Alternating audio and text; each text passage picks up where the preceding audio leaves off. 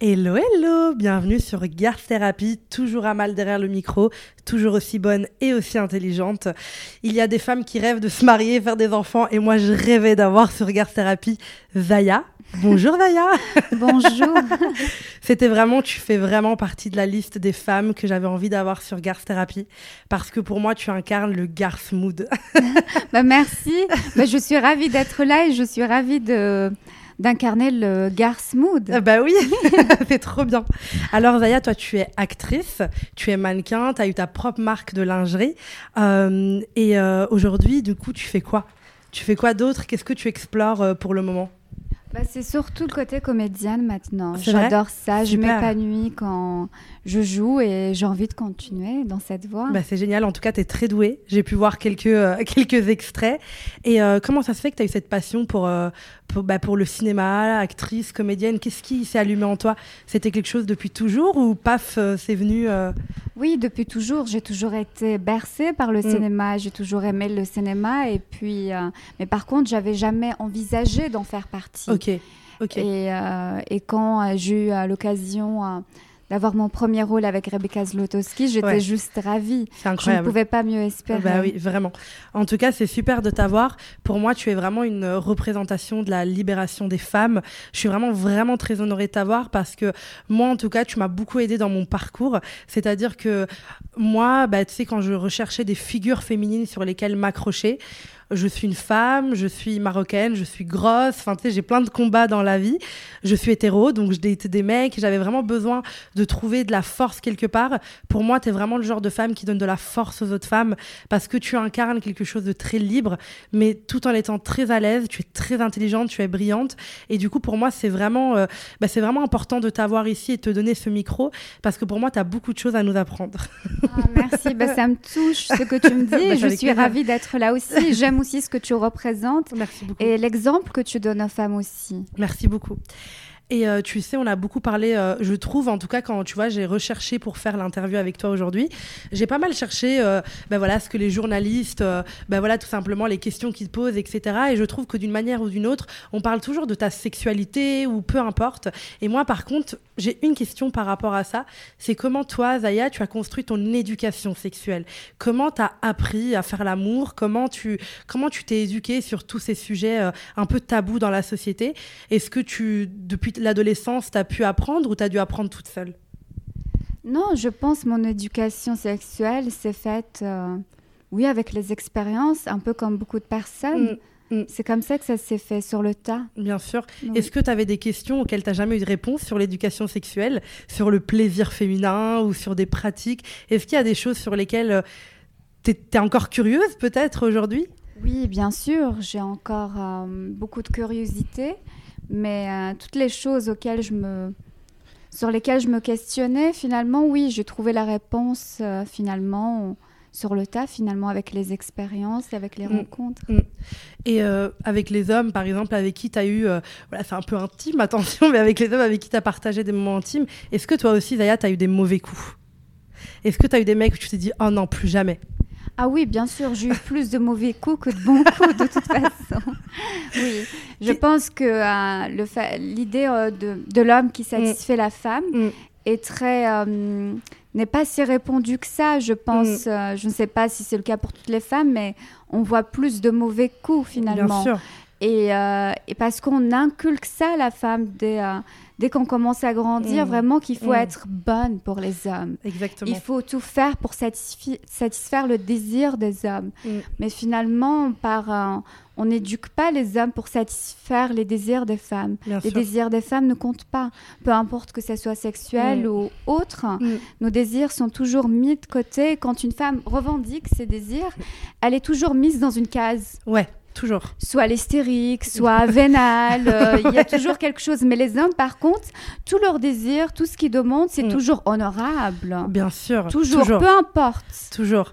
Et euh, tu sais, quand tu parles de cette histoire d'honorable, moi, ça me fait euh, rire parce que dans ma bande de copines, enfin dans mes copines, il y a Angèle, elle pourra le confirmer, il y a Angèle comme top qui est là aujourd'hui aussi. J'ai toujours dit à mes copines, laissez payer les mecs en date. Tu sais, moi, Zaya, je ne prends pas ma carte quand je vais en rendez-vous. C'est-à-dire que juste le fait que je sois là, je mérite un virement. Tu vois, c'est quelque chose que je dis tout le temps. Je suis complètement d'accord avec toi. Juste le fait qu'on soit là, à, faire ce rendez-vous avec eux, on mérite un virement parce qu'il y a déjà la préparation Exactement. et les efforts qu'on fait avant. Tellement. Et, euh, c'est vrai. Euh, alors, euh, partager l'addition, c'est encore autre chose. Et je trouve que comment le monde évolue, mm. je trouve que les, les hommes sont de plus en plus exigeants avec les femmes. Tellement. Et ils veulent des critères, mais qui sont pas réalistes. Inatteignables. Pour tout, que ce soit le physique, euh, mm. euh, que ce soit nos compétences. Euh, ils veulent tout. Ils veulent qu'on soit des pom-pom girls, des poupées parfaites pour les satisfaire mentalement, physiquement.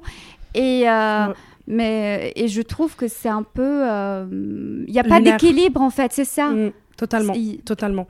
Je suis totalement d'accord avec toi et moi j'ai toujours, euh, j'ai fait un podcast, tu vois, un, de mes premiers premiers épisodes qui s'appelle J'ai daté un rat pendant euh, deux jours. C'est un mec qui est venu en week-end chez moi et qui a rien voulu payer, tu vois.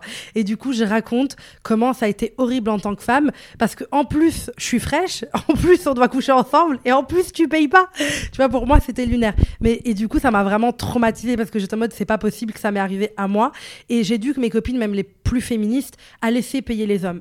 Et tu vois, pour moi, le problème, c'est que on a beaucoup parlé de girl boss, de indépendante. Moi, je suis une femme indépendante, j'ai mon appartement, j'ai tout ce qu'il faut, je, je peux suffire à mes besoins.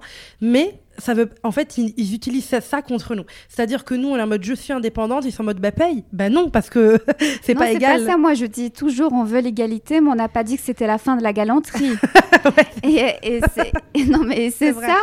Parce que, euh, en fait, payer euh, l'addition à la place d'un homme, c'est euh, c'est pas ça nous rend pas service à nous. Pas du tout. Parce que il doit y avoir un équilibre parce qu'ils ont tellement d'attentes euh, de notre part. Totalement. Et, et, nous à côté ben en fait eux ils régressent. Plus le temps avance eux, ils ont, bah, on, a moins d'attentes d'eux et eux, ils se sentent à l'aise finalement. Ils se disent, bah, je n'ai pas besoin d'apporter un bouquet de fleurs, je n'ai pas besoin ah d'offrir un cadeau, je n'ai pas besoin d'être là pour la mm. femme, que ce soit même mentalement. Mm. En fait, je n'ai besoin de rien faire. Mais par contre, moi, je suis le roi, je suis le pacha. Ça doit être une poupée parfaite, ça doit me satisfaire à, me satisfaire à tous les niveaux. Du coup, si déjà nous, c'est assez déséquilibré, assez déséquilibré, pardon, il a ils ont beaucoup d'attentes de notre part, mais à côté, euh, eux, ils font encore moins.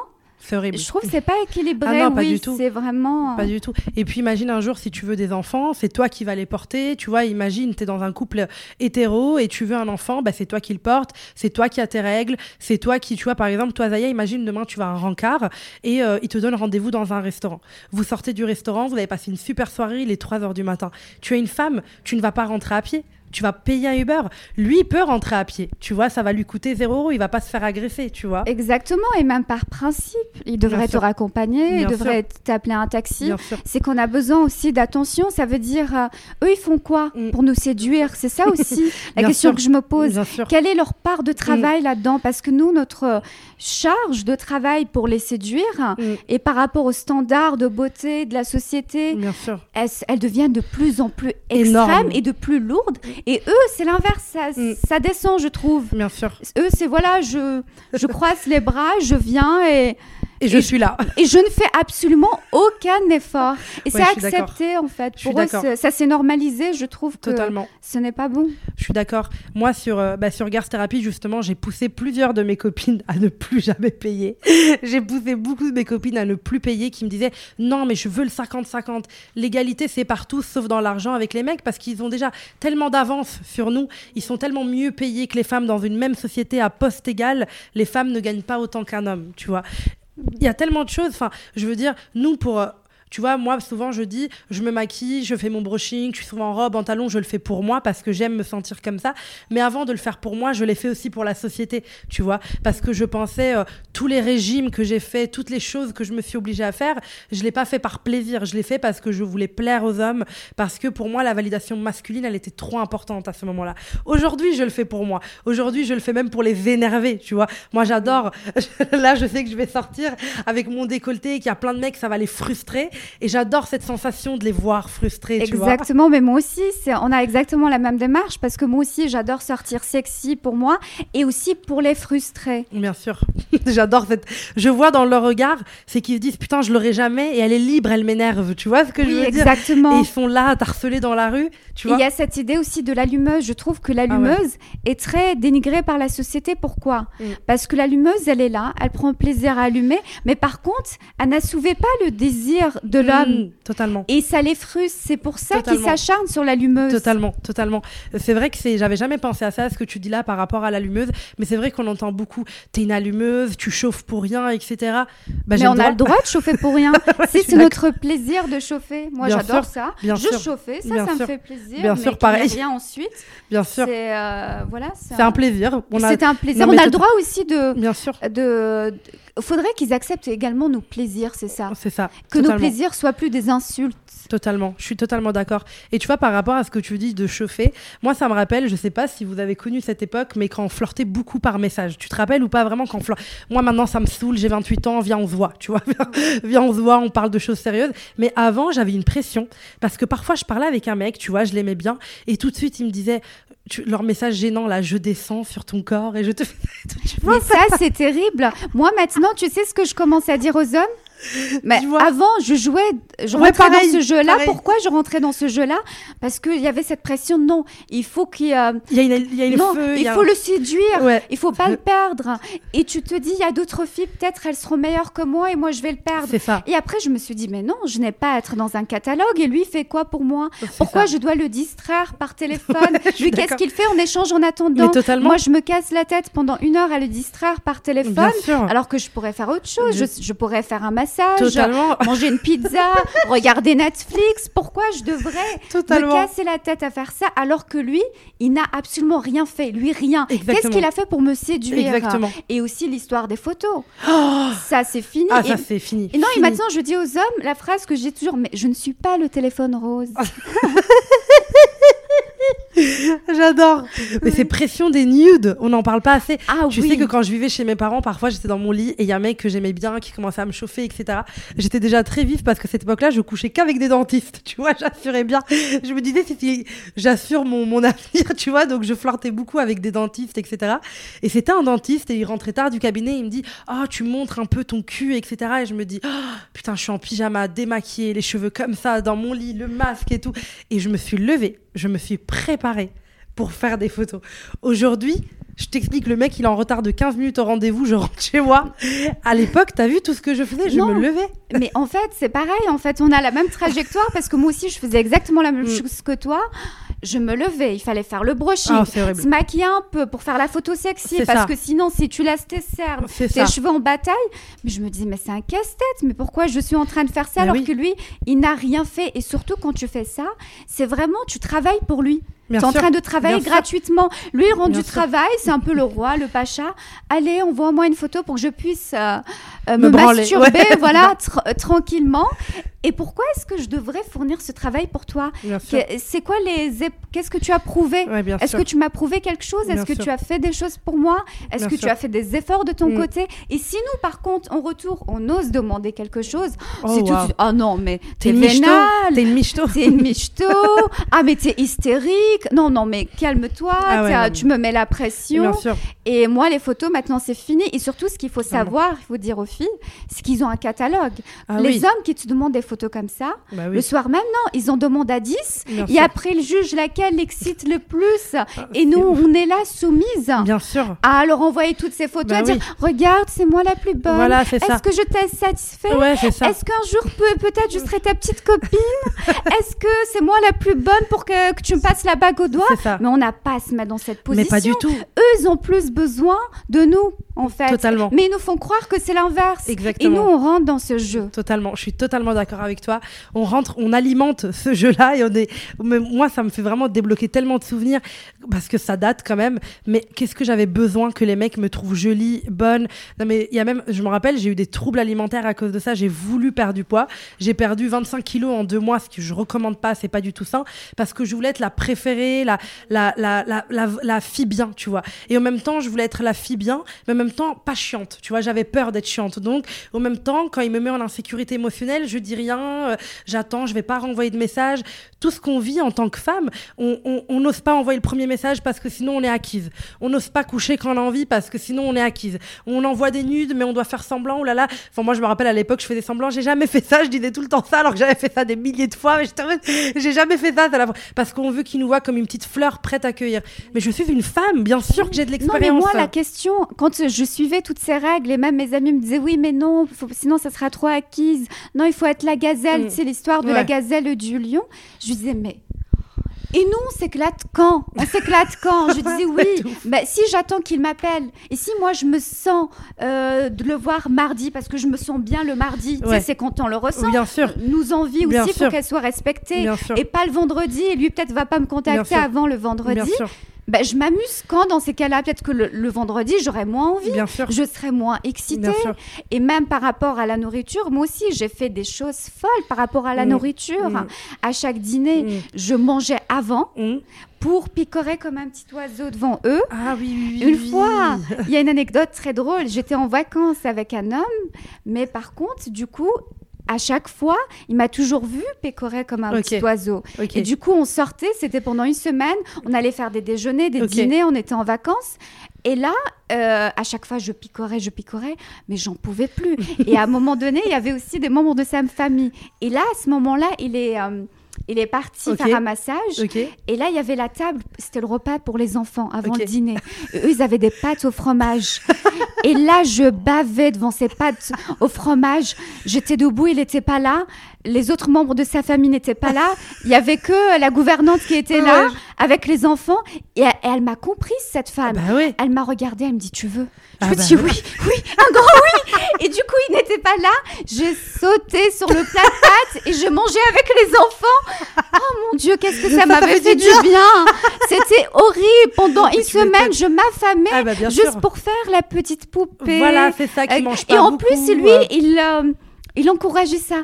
Ah, mais toi, tu manges quasiment rien. C'est mais de manière positive, un peu me féliciter d'être comme ça. bravo petit chat. Oui, bravo petit chat, d'être délicate. C'est vraiment horrible, mais je, je pense que les femmes qui nous écoutent là, il y en a plein qui comprennent ce qu'on veut dire sur la nourriture parce que est-ce que tu remarques que tout ce que tu me dis comme exemple ou comme moi je te donne, c'est toujours se rendre petite on mange peu, on baise un peu, on n'a pas trop envie. C'est ça. peu, tu vois. On doit réduire nos désirs. C'est limite comme si on pouvait pas exister. On doit tout réduire. on ne peut pas exister. Et dès qu'on met en avant ses envies, ses besoins, ben, on devient chiante.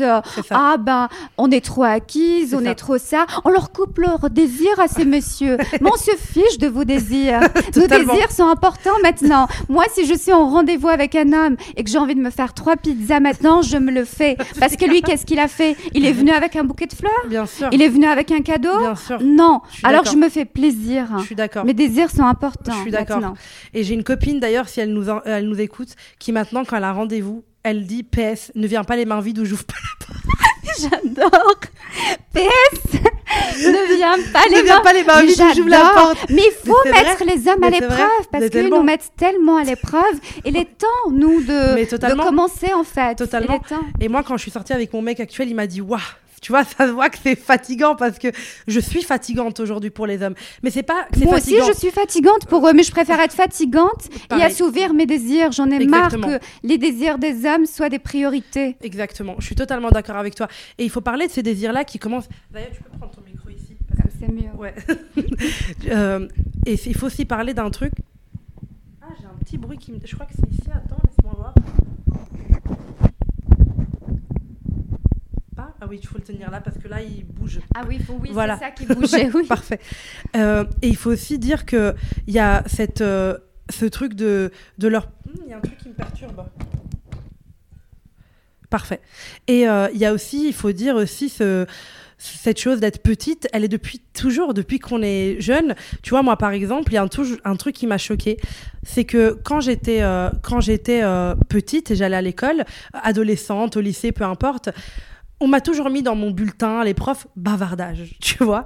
Et c'est un truc, et j'ai demandé à des hommes, dernièrement, c'est un truc qui me obsède, et les hommes, ils ne leur mettaient pas spécialement bavardage, tu vois ce que je veux dire Et quand je prenais la main en cours pour euh, non, je suis pas d'accord, je me sentais toujours comme, oh, mais qu'est-ce qu'elle est chiante, celle-là, elle a toujours un truc à dire. Mais un homme qui parle, super intéressant dans tout. Donc, moi, j'ai l'impression que je me suis construite comme ça, en me disant, faut pas faut vraiment que je sois tu vois que je prenne le moins de place possible. Il faut être mince. Euh, tu vois on le voit aussi par rapport à, aux femmes par exemple. Moi j'ai les cheveux bouclés qui prennent beaucoup de place et c'est un tout quelque chose que j'ai pas encore accepté en moi. Mais je sais que pourquoi j'aime pas avoir les cheveux bouclés? Parce que je prends encore trop de place avec mes cheveux. Tu vois il y a vraiment ce truc. Il faut se maquiller mais un peu. Parce que si t'as trop de fossiles tu prends trop de place. et c'est un truc que je vois même à l'école depuis toujours on nous a empêché de parler et de prendre la place qu'on méritait exactement. Alors que les hommes peuvent se permettre exiger, de parler. Et je le vois même jusqu'à maintenant, des fois dans des rendez-vous de travail, que ce sont même des projets qui sont initiés même par moi. C'est nos projets. C'est normal qu'on en parle. C'est normal qu'on les défende. C'est normal de dire à une personne non, c'est pas du tout ça ma vision parce que c'est ton projet. Quand un homme dit non, c'est pas ma vision, c'est plutôt là où je veux aller et euh, bah, c'est normal, il travaille bien, il est exigeant, il sait ce qu'il veut, mais une femme, elle est compliquée, elle, est, chiante, elle fait sa diva, elle fait sa petite princesse. toujours. Il y a ce truc-là. On doit toujours se restreindre. Et, Tellement. Et un jour, j'avais fait un post, mais je crois que c'était il y a deux ans, mais j'aimerais en parler ici. Le mot hautaine. Tu vois, chez les femmes, quand une femme sait ce qu'elle veut. Moi, ça, moi, je suis quelqu'un, j'aime ma carrière, je travaille beaucoup, euh, je sais ce que je veux, je sais comment je veux que ça soit fait. Il y a personne qui va me dire ce que je dois faire. Et on m'a souvent dit quelque chose. Oh, je te connaissais pas, mais avant de te connaître, je pensais que tu étais hautaine. Non, tu ne dirais jamais ça d'un. Non, pas toi. Euh, que les gens ils me disaient ça à moi. Oui, ils me disaient. te disaient souvent. T'étais hôtel. Souvent, ouais, ça m'est arrivé. Ah, oui. oui. souvent, ça m'est arrivé, même dans les abonnés, par exemple, même dans les amis ou les amis d'amis, c'est oh, t'es un peu snob ou t'es un peu hautaine, mais en fait, je me rends compte t'es trop gentil. Mais non, en fait, ce que t'as pas l'habitude de voir, c'est une femme qui te laisse pas lui couper la parole. C'est une femme qui te, qui te... en fait, c'est pas mon avis, c'est pas mon avis, et je vais tenir tête jusqu'au bout, parce que tu. Est-ce qu'on, qu'est-ce qu'on dit quand on veut dire qu'un homme est hautain? On dit très peu, hein. On dit. c'est rare, hein, un homme est hautain. Exactement, je suis d'accord. il est mystérieux, il est sexy, tu vois. il, est, il est pas autant. Quand un mec, il sait ce qu'il veut de son travail, ben, waouh, il est carriériste, il est riche, il a de l'argent, tu vois ce que je veux dire? Et euh, il faut savoir que les mecs détestent les meufs avec du pouvoir. Ah, complètement. Ils détestent ça. Ils détestent les femmes qui ont du pouvoir. Ils détestent les femmes qui ont le pouvoir travail, le pouvoir de leur corps. Moi, par exemple, déjà, quand, y a, quand je suis devenue sexologue, il y a beaucoup, beaucoup, beaucoup d'hommes qui ont détesté mon métier. Ah Parce que I know que tu baises mal maintenant. Tu vois, Mais oui. je sais que tu baises mal maintenant et je peux te le dire. Nous, par exemple, quand j'ai ouvert, euh, j'ai trois sociétés et j'ai commencé à bien gagner ma vie, à vivre bien, vraiment, voilà. Je suis self-made, tu vois, mes parents sont pas du tout riches et j'ai commencé à très bien gagner ma vie, avoir des bons chiffres d'affaires, etc.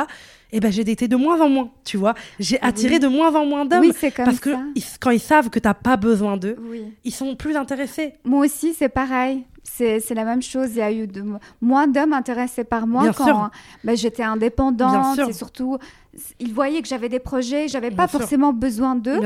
Et je sais pas que si c'est de la jalousie. Non, parce qu'ils peuvent pas te contrôler. C'est surtout ça, je pense. C'est ça. Quand un mec peut pas te contrôler, tu lui intéresses moins tu vois. C'est pour ça que les mecs, ils ont un fantasme de la fille vierge ou qu'il y a eu deux mecs, tu vois. Oui, exactement. Moi, RIP d'ailleurs, tous les mecs à qui j'ai dit que j'avais un partenaire alors que j'étais déjà à et j'étais en mode, oui, oui, j'en ai eu qu'un, c'est mon ex. J'aimais beaucoup dire ça parce que, pourquoi je disais ça aux mecs Ouais, j'ai eu qu'un seul mec, euh, machin. Parce que je me disais, je suis plus intéressante si j'ai baisé avec plein de mecs. Je suis plus intéressante. Non, mais surtout, ils nous mettent cette étiquette, ils nous mettent cette pression, ils nous ont fait comprendre qu'une femme qui a eu plusieurs relations, bah, elle est moins bien, elle est moins désirable. On n'en veut pas. Mais ce qui est ridicule, c'est que eux, ils adorent le sexe, ils veulent ces filles-là qui leur donnent leur corps, mais par contre, après, ils les dénigrent. Je ne comprends pas. Finalement, quand tu dénigres ces filles mm. qui te donnent leur corps, tu dénigres ta propre sexualité. Et comment est-ce que toi, tu pourrais avoir une sexualité débridée et épanouie si toutes les filles disent non, non, moi, je vais coucher qu'avec deux hommes bah dans ma vie? Bien sûr. Bien sûr. Et pourquoi nous c'est sale quand on couche avec plein d'hommes Ce principe, je l'ai jamais ah compris. Ouais, pareil. Et c'est horrible. Ouais, pareil. Je l'ai jamais compris et euh, et euh, depuis très jeune d'ailleurs, j'ai toujours dit, euh, j'ai toujours posé la question. Tu vois, j'ai toujours posé la question à ma famille, à mes copines, de dire, mais est-ce que c'est normal ça, les filles? Et tu vois, moi par exemple, j'adore le rap, j'adore écouter du rap, mais je me suis rendu compte de la violence dont on parle de nos corps dans le rap. Je la tringle, je la démonte, je ah la casse en deux c'est lunaire de voir, en fait, est-ce que vous nous aimez bien? Parce que tu vois, vous dites que vous aimez les femmes, mais en fait, à chaque fois que vous parlez de nous, vous nous rabaissez, vous voulez nous contrôler émotionnellement et physiquement et sexuellement. Mais c'est ça, mais je trouve que les hommes, euh, ils nous considèrent comme des objets. J'ai remarqué ça. Pour eux, c'est euh, on est un, catalogue comme ça. Moi, je compare ça aux fruits. Mm. Je dis, un jour, il veut se faire une mangue, le lendemain, une papaye, après une fraise. Mais c'est vrai, c'est ce qu'ils veulent. Pour eux, on n'est que des objets. Bien sûr. Et je me dis, euh, quitte à être un objet, autant contrôler dans ces cas-là. Parce que de toute façon, on le sera tout le temps. Même quand toi, tu as d'autres idées. Oh, mais c'est romantique. Ah, peut-être que je vois un futur avec lui. Et en fait, tu te rends compte que tu as été qu'un objet. voilà, et tu as goûté. Et puis après, euh, il passe à la suivante. Il y a même aussi cette idée, j'ai l'impression qu'on est toujours en train de passer un casting comme si on était là pour qu'ils nous Et après, ils se font leurs décisions. Mais moi, j'ai plus envie d'être dans cette position de savoir est-ce qu'il a aimé ou pas. Je n'ai plus envie et je ne sais pas comment casser ça. Il y a un jour, j'étais avec un homme, un ami hétéro, et j'aime bien des fois être avec des hommes hétéros pour leur poser des questions très mm. cash comme ça, pour comprendre qu'est-ce mm. qu'il y a dans leur mm. tête. Je lui dis, je comprends pas. Un homme qui couche avec toi, c'est forcément parce qu'il euh, te trouve belle et, et qu'il a aimé, non euh, c'est pas possible sinon de coucher avec une femme qu'on n'a pas. Je lui dis non, autant que femme, quand on couche avec un homme, c'est qu'on le désire quand même. Euh, je... Est-ce que c'est vrai? Il m'a... Et là, on était dans un restaurant, c'était pas terrible ce restaurant. Il nous avait posé des milliardises à la fin avec le thé. Et on était en train de grignoter de ça. C'était pas délicieux, mais on les grignotait. Et je lui dis, mais comment savoir du coup si on est vraiment délicieuse pour un homme ou c'est juste comme ça? Il me dit, tu vois, là, ces milliardises, on est en train de les grignoter, mais c'est pas incroyable. Je lui dis, oui, c'est vrai, mais on les prend quand même parce que c'est ce qu'on a sous la main. il me dit, oh, c'est pareil. il me dit, c'est pareil des fois avec les femmes. et je lui dis, mais dans ce cas-là, comment c'est si on est juste des petites milliardises comme ça, pas délicieuses, mais juste euh, parce qu'on est là, sous la main, ou est-ce qu'on est, oh, le, le dessert incroyable Il me dit, bah ça, tu le sauras jamais. Bien sûr. Et ça, ça m'agace en fait, de ne pas savoir. Bien sûr. Et dans ce cas-là, si on ne sait pas, bah autant que eux aussi puissent satisfaire notre désir au moment présent, qu'on ne soit pas berné ou et utilisé. Totalement, que nous aussi notre Et nos gouttes et après, ils se font... ça, ça me gêne en fait d'être goûté juste comme ça. Ben, bien sûr, parce que eux, ils pensent qu'ils peuvent faire ça et ils se disent que c'est normal de faire ça et ils sont pas honnêtes. Et en plus, tu sais quoi? Les hommes ont aucune maturité émotionnelle.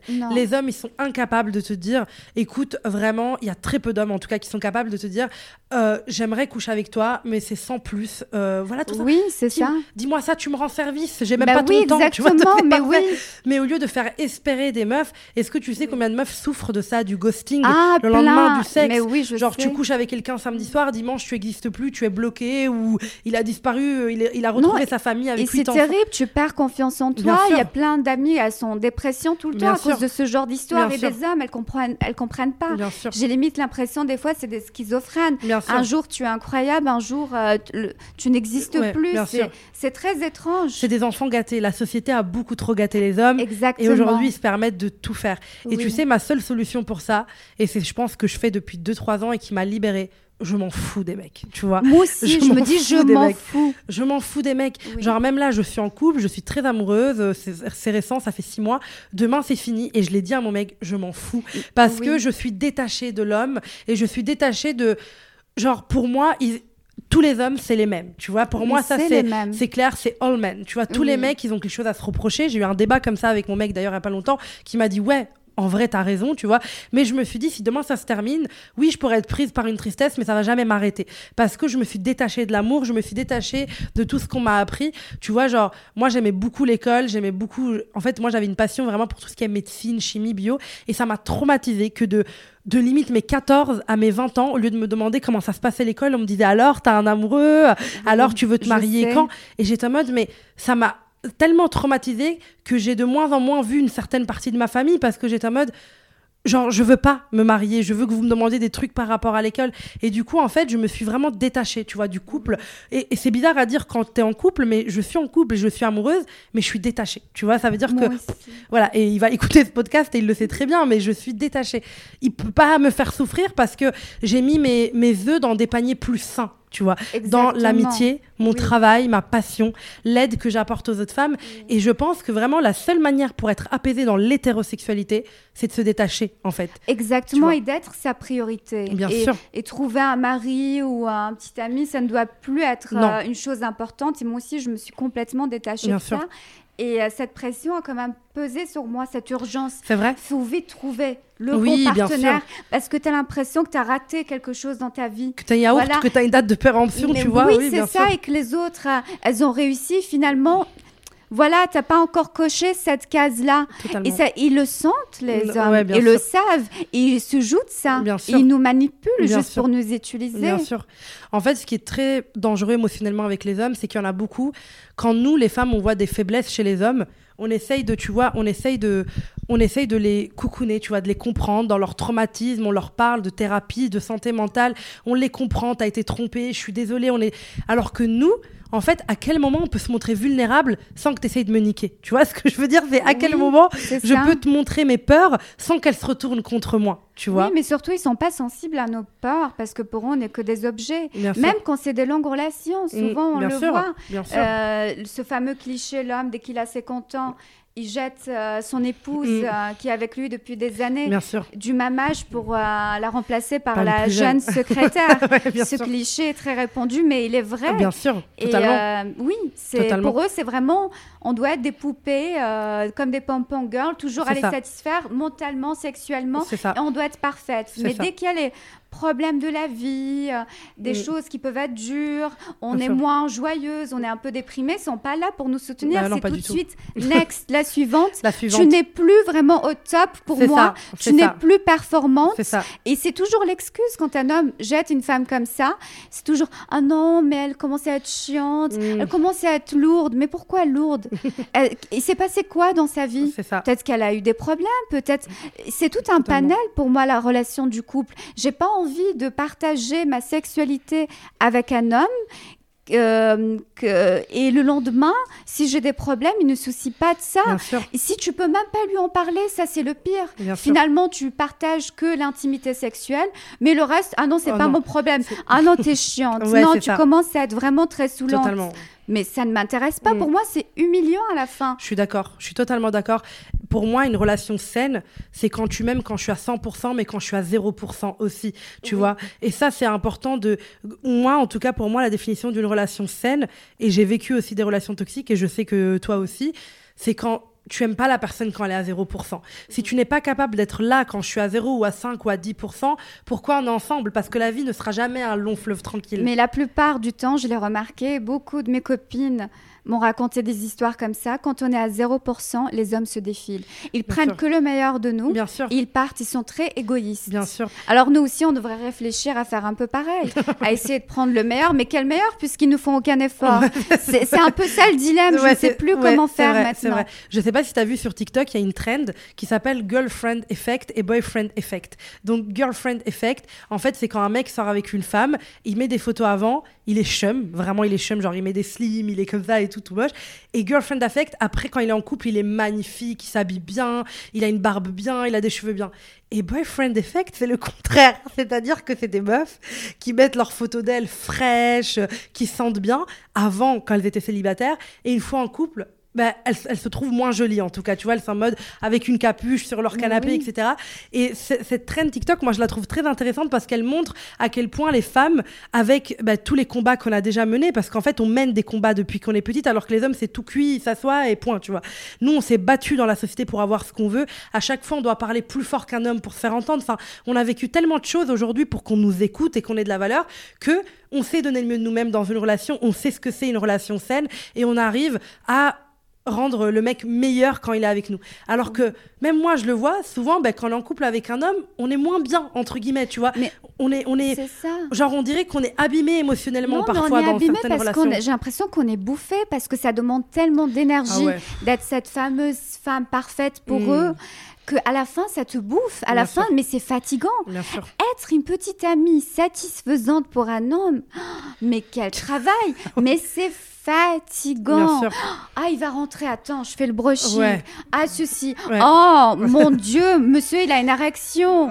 Ah, je suis fatiguée, mais par contre, il faut le satisfaire. Si tu le satisfais pas, il risquerait d'aller voir une autre. Bah, et tu ne pourras pas, et tu ne pourras pas le garder. Mais beaucoup de femmes, elles ont cette pression, elles veulent avoir cette fameuse bague au doigt. Bien sûr. Et bah, je suis obligée de le faire sa pipe de 6 heures du matin. Bien sûr. Même si j'en en ai pas envie, même si je suis fatiguée, même si je me suis couchée tard, même si j'ai besoin de sommeil, même si après moi j'ai un rendez-vous important de travail. Bien sûr. Non, il faut faire ça. Ouais, il faut faire sa petite pipe. Du... Mais moi, à combien de mes ex, je les ai sucés ou j'ai couché avec eux, mais j'avais la flemme, tu vois. Mais moi genre, j'étais là en mode, euh, ok, euh, euh, genre on regarde une série, le mec il a une érection, je suis en mode, bon bah putain, il est en mode, ah oh, tu veux pas me faire une petite gâterie et tout. Et j'osais pas j'osais pas dire dire non je n'osais pas dire non en fait euh, tu peux pas te branler ou je sais pas moi je veux regarder je veux regarder ma série et c'est tout tu vois. Mais moi je, maintenant c'est fini. Ah, moi je aussi me dis, bien ma sûr. prochaine relation mes désirs sont importants autant que ceux des hommes eux, on leur met aucune pression. Il n'y a pas de raison qu'eux, ils nous mettent une pression.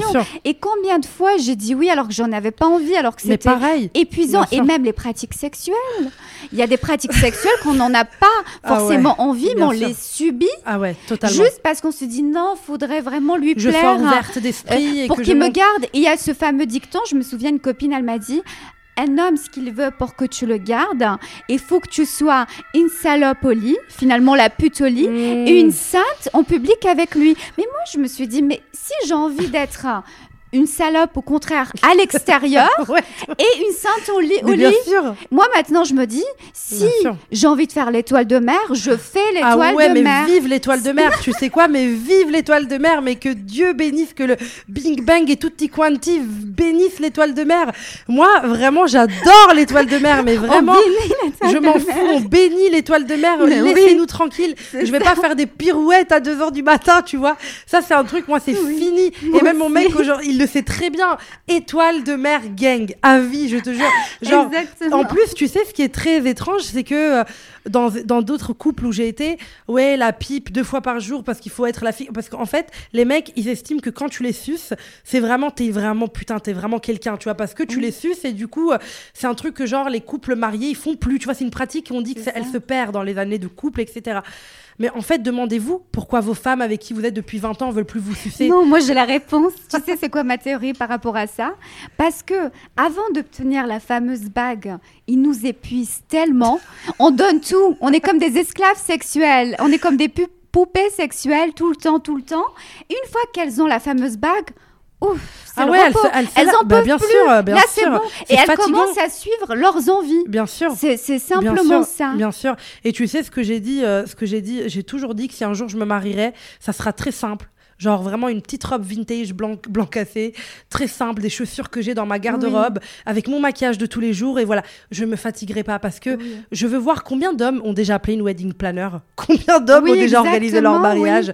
Parce que arriver, euh, voilà vraiment le boxer troué à ton mariage avec un costume que j'aurais choisi euh, Armani parce que j'ai du goût et que tu auras mis juste le costume et que tu serais arrivé en mode oui, non, moi ça me convient pas. Mais oui, Donc si tu n'organises rien, oui, bah, j'organise rien. C'est ma règle d'or, moi aussi, bah, maintenant. Bien sûr, Je, regarde ce qu'il y a en face de moi. Exact. Et je fais exactement comme eux maintenant. Eux, ils font moins que rien. J'ai remarqué, maintenant, c'est vraiment euh, moins, moins, moins. Il n'y a rien, en fait.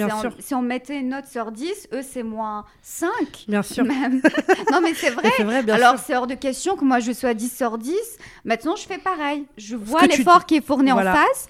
Et je. Tu donnes la même chose. Je suis. je donne la même chose. C'est ça. Du coup, il y a certains hommes, oui, ils méritent l'étoile de mer. Euh, bah, bien ils méritent tout. Mais bien sûr. Et tu vois, il y a un truc qui, moi, m'a aussi choqué, c'est par exemple, on veut toujours trop montrer, par exemple, est-ce que tu as déjà vu comment euh, les femmes jouissent dans un film de cul? Ah, ah, oui. ah, ça crie ah dans tous les sens. Et là, dernièrement, donc depuis que je couche avec mon mec, on couche ensemble et je, fais un peu de bruit, mais ça va, tu vois. Moi, je suis un mi-bruyante, tu vois. Je suis voilà, mi-bruyante. Tu vas petit à petit. Je vais petit à petit. Moi, je parle en fait beaucoup. J'adore le dirty bah, talk et tout ça. Mais j'aime bien aussi être dans le silence parfois. J'ai une grosse journée, etc. Il me dit, purée, euh, tu fais pas beaucoup de bruit. Je dis, mais tu crois que quand je me masturbais euh, ou quand, quand je me masturbe, je crie comme une folle dans ma chambre? Quand je me masturbe, je le fais dans le silence, je kiffe. C'est un plaisir. En fait, tu, vous avez nourri des images de nous dans le porno qui sont pas vraies. Non, mon vagin n'est pas, ma vulve n'est pas toujours parfaitement épilée. Il y a des poils. Je suis une adulte, tu vois, j'ai 28 ans, donc j'ai des poils, voilà, comme tout humain. Et euh, je fais pas de bruit, à plus en pouvoir, à crier, tout casser dans la chambre. On n'est pas dans Twilight, tu vois, on n'est pas des ça dans Twilight. tu vois, dans Twilight, ils cassent la chambre carrément. J'ai toujours trouvé ça bizarre de montrer ça à des jeunes, genre ils cassent toute la chambre, etc. On est des humaines. Mais surtout, ils ont les références du porno et on doit être comme des actrices porno. Tout le temps. C'est ce qu'ils veulent. Hurler, leur faire croire Oh, oh mon, Dieu, vous êtes waouh, un bon coup. Alors qu'ils n'ont toujours pas trouvé le clitoris. tellement du bien, pourquoi mentir? Alors qu'ils n'ont toujours pas trouvé le clitoris externe et qu'ils savent toujours pas stimuler un clitoris. Tu mets un mec devant un clitoris, il sait pas quoi faire.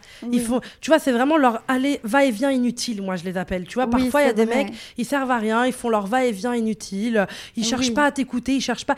J'ai fait un podcast avec A2H, qui est un rappeur, euh, qui a été très intéressant et dit pour vraiment satisfaire une femme, il faut savoir lire il faut savoir lire le corps de l'autre femme. Mais combien d'hommes savent lire le corps? Parce que moi, tout ce que je vois, c'est des marteaux-piqueurs, là, comme ça, qui veulent te défoncer, qui veulent te tirer les cheveux. Et en fait, tu sors de là, t'es épuisé. Donc, tu m'étonnes que quand t'es marié 20 ans, tu fais semblant de dormir, tu vois, pour pas que je le comprends. parce que ils sont tellement, ils, ont tellement d'attentes, ils se fatiguent tellement jamais. Et en fait, et en retour, toi, t'as rien, tu vois. Moi, si je vais au resto et que je, je mange, mais que j'ai encore faim quand je sors du resto, j'ai plus envie de revenir là, tu vois. Donc, quand je couche avec toi et que tu me donnes pas d'orgasme et que tu t'intéresse pas à mon plaisir, oui. bye bye. Oui, c'est ça, exactement, je suis d'accord. Totalement. Et du coup, Zaya, on a beaucoup parlé de cul et tout ça. Moi, j'aimerais qu'on parle plus d'amour, mais de toi, de ton côté. Euh, c'est quoi tes... Je sais que tu as vécu une relation toxique. Elle a duré combien de temps? Est-ce que tu as envie de m'en parler un petit peu de cette euh, relation toxique? Comment elle s'est passée pour toi? Oui, bien sûr, on peut en parler. Ça a duré euh, deux ans. D'accord. Et c'était vraiment euh, très. Euh, c'était toxique, mais c'était, comment dire, il a tellement bien joué son rôle que c'était un énorme choc. Et surtout, je n'étais pas assez. Euh, comment dire, éduquée par rapport à mm. ça. Je n'avais pas entendu d'histoire de rapport toxique. Pour moi, les rapports humains, c'était très clair noir ou blanc. Mm. C'est je t'apprécie, je suis avec toi. Si je suis avec toi, c'est que je t'aime. Mais je ne vais pas être avec toi pour te maltraiter, euh, réfléchir à des stratagèmes, te manipuler. Du coup, c'était, oh, je suis tombée bas et j'étais choquée parce que je ne savais pas que ça existait. Et du coup, en plus, surtout, je me suis aperçue de ça vraiment que vers la fin, quand c'était trop tard, quand j'étais déjà abîmée, quand le mal a déjà été hmm, fait. Je comprends. Et tu n'es pas seule. Il y a des centaines et centaines de femmes qui vivent euh, bah, des relations que tu as vécues. Et euh, comment ça s'est mis en place? Est-ce que c'est quelqu'un avec qui tu te voyais faire ta vie? Tu étais amoureuse Vous étiez amoureux Et euh, comment tout doucement il a changé de visage avec toi? Bah en fait, au début, il vient comme un prince charmant. Vraiment, au début, tes limites là, tu dis, mais tu as envie de te taper. Est-ce que c'est la réalité ou un rêve Bien sûr. C'était trop beau. Déjà, le physique. Mm. Et il y avait, premièrement, le physique. Il y avait le côté, il était vraiment très délicat, par des petits détails vraiment qui, je me dis, voilà, il a vraiment bien joué son mm. jeu. Par exemple, on allait dîner ensemble, euh, j'avais un décolleté profond, ben, il le regardait pas. Vraiment pendant tout, alors que tous les hommes regardent, et même bah moi en tant que femme, je regarde les décolletés des femmes. Mais lui, il se contrôlait vraiment. Il montrait vraiment qu'il s'intéressait à ce que je disais. Alors du coup, pour moi, c'était différent. Mm. Il, a, il a, en fait, il avait bien compris mon profil et à quoi j'étais sujette habituellement pour faire tout le contraire des autres hommes. Ok, je comprends. Et, et, il regardait pas du tout mon décolleté. Il me regardait que dans les yeux pendant des heures entières. Euh, on parlait de choses profondes. Il voulait savoir des choses sur mon enfance. Je lui ai raconté des choses très intimes. Et dès le départ, déjà au premier rendez-vous, il m'a dit euh, euh, Je le sens, je vois des choses. Et avec toi, ce que je vois, je sais que tu es la, future mère de mes enfants. Oh je sais que tu es mon épouse, vraiment très cliché. Et oui, c'est ça, et très attentionnée. Et euh, le deuxième rendez-vous, c'est un déjeuner, il fait beau, on est dans une terrasse. Et, euh, à la fin du déjeuner, il met de la musique. En plus, il était vraiment, euh, il, te piégeait bien parce que toutes les musiques qu'il mettait, c'était que des musiques romantiques anciennes, des années 60, vraiment. Et tu dis, waouh, wow, il a du goût. et des trucs vraiment oui, qui est extrêmement romantique. Et nous, je me souviens, on a partagé les. Euh, les écouteurs. Les écouteurs. on écoutait euh, ces musiques romantiques et en même temps, on me posait des questions. Ah, tu verrais comment ton mariage et tout ça. Il allait loin, juste au deuxième rendez-vous. Et, euh, et, du coup, il m'expliquait, moi je le vois à tel endroit. Il avait le scénario parfait. Et après, on ferait ça. Et du coup, moi, je me disais, mais, oh, mais c'est pas possible. J'ai l'impression d'être dans Pretty Woman. C'est quoi euh, J'ai rencontré le prince charmant, c'est exceptionnel. Et, euh, et en même temps, je me souviens, il m'a posé des questions très intimes. J'ai même pleuré quand je lui ai raconté certaines histoires par rapport au scandale, à quel point c'était dur pour moi. Il m'a dit, tu sais quoi? Moi, je serai toujours là pour toi. Et faut pas, faut pas que je répète ces mots parce que j'ai envie de pleurer. Sophie, prends ton temps. Je suis très sensible, je pleure beaucoup, donc t'inquiète, prends ton temps. On fait une petite pause Non, c'est pas grave tu le sais. C'est mieux quand c'est naturel. bien sûr, mais prends ton temps. je comprends, c'est très dur. C'est de, la, de la manipulation. En fait, tu repenses à ces mots et ça te fait quelque chose. Les filles, vous avez un petit mouchoir? Pour moi aussi, peut-être au moins je sais que. Rien, c'est pas là. Ah, ah, ah parfait. Prends ton temps. Euh, non, en plus, non, c'est pas grave, ça me gêne pas, c'est bien. Ouais, non, mais moi, je pleure. Moi, vraiment, ici, euh, moi, je suis une pleureuse. Toi, Angèle, je sais pas si t'es une pleureuse ou pas, mais moi, je suis une... Moi, je pleure souvent, donc t'inquiète. Non, mais surtout, Prends ton temps. Il m'avait dit des choses très, très profondes. Ok pour à la fin me lâcher très très bas.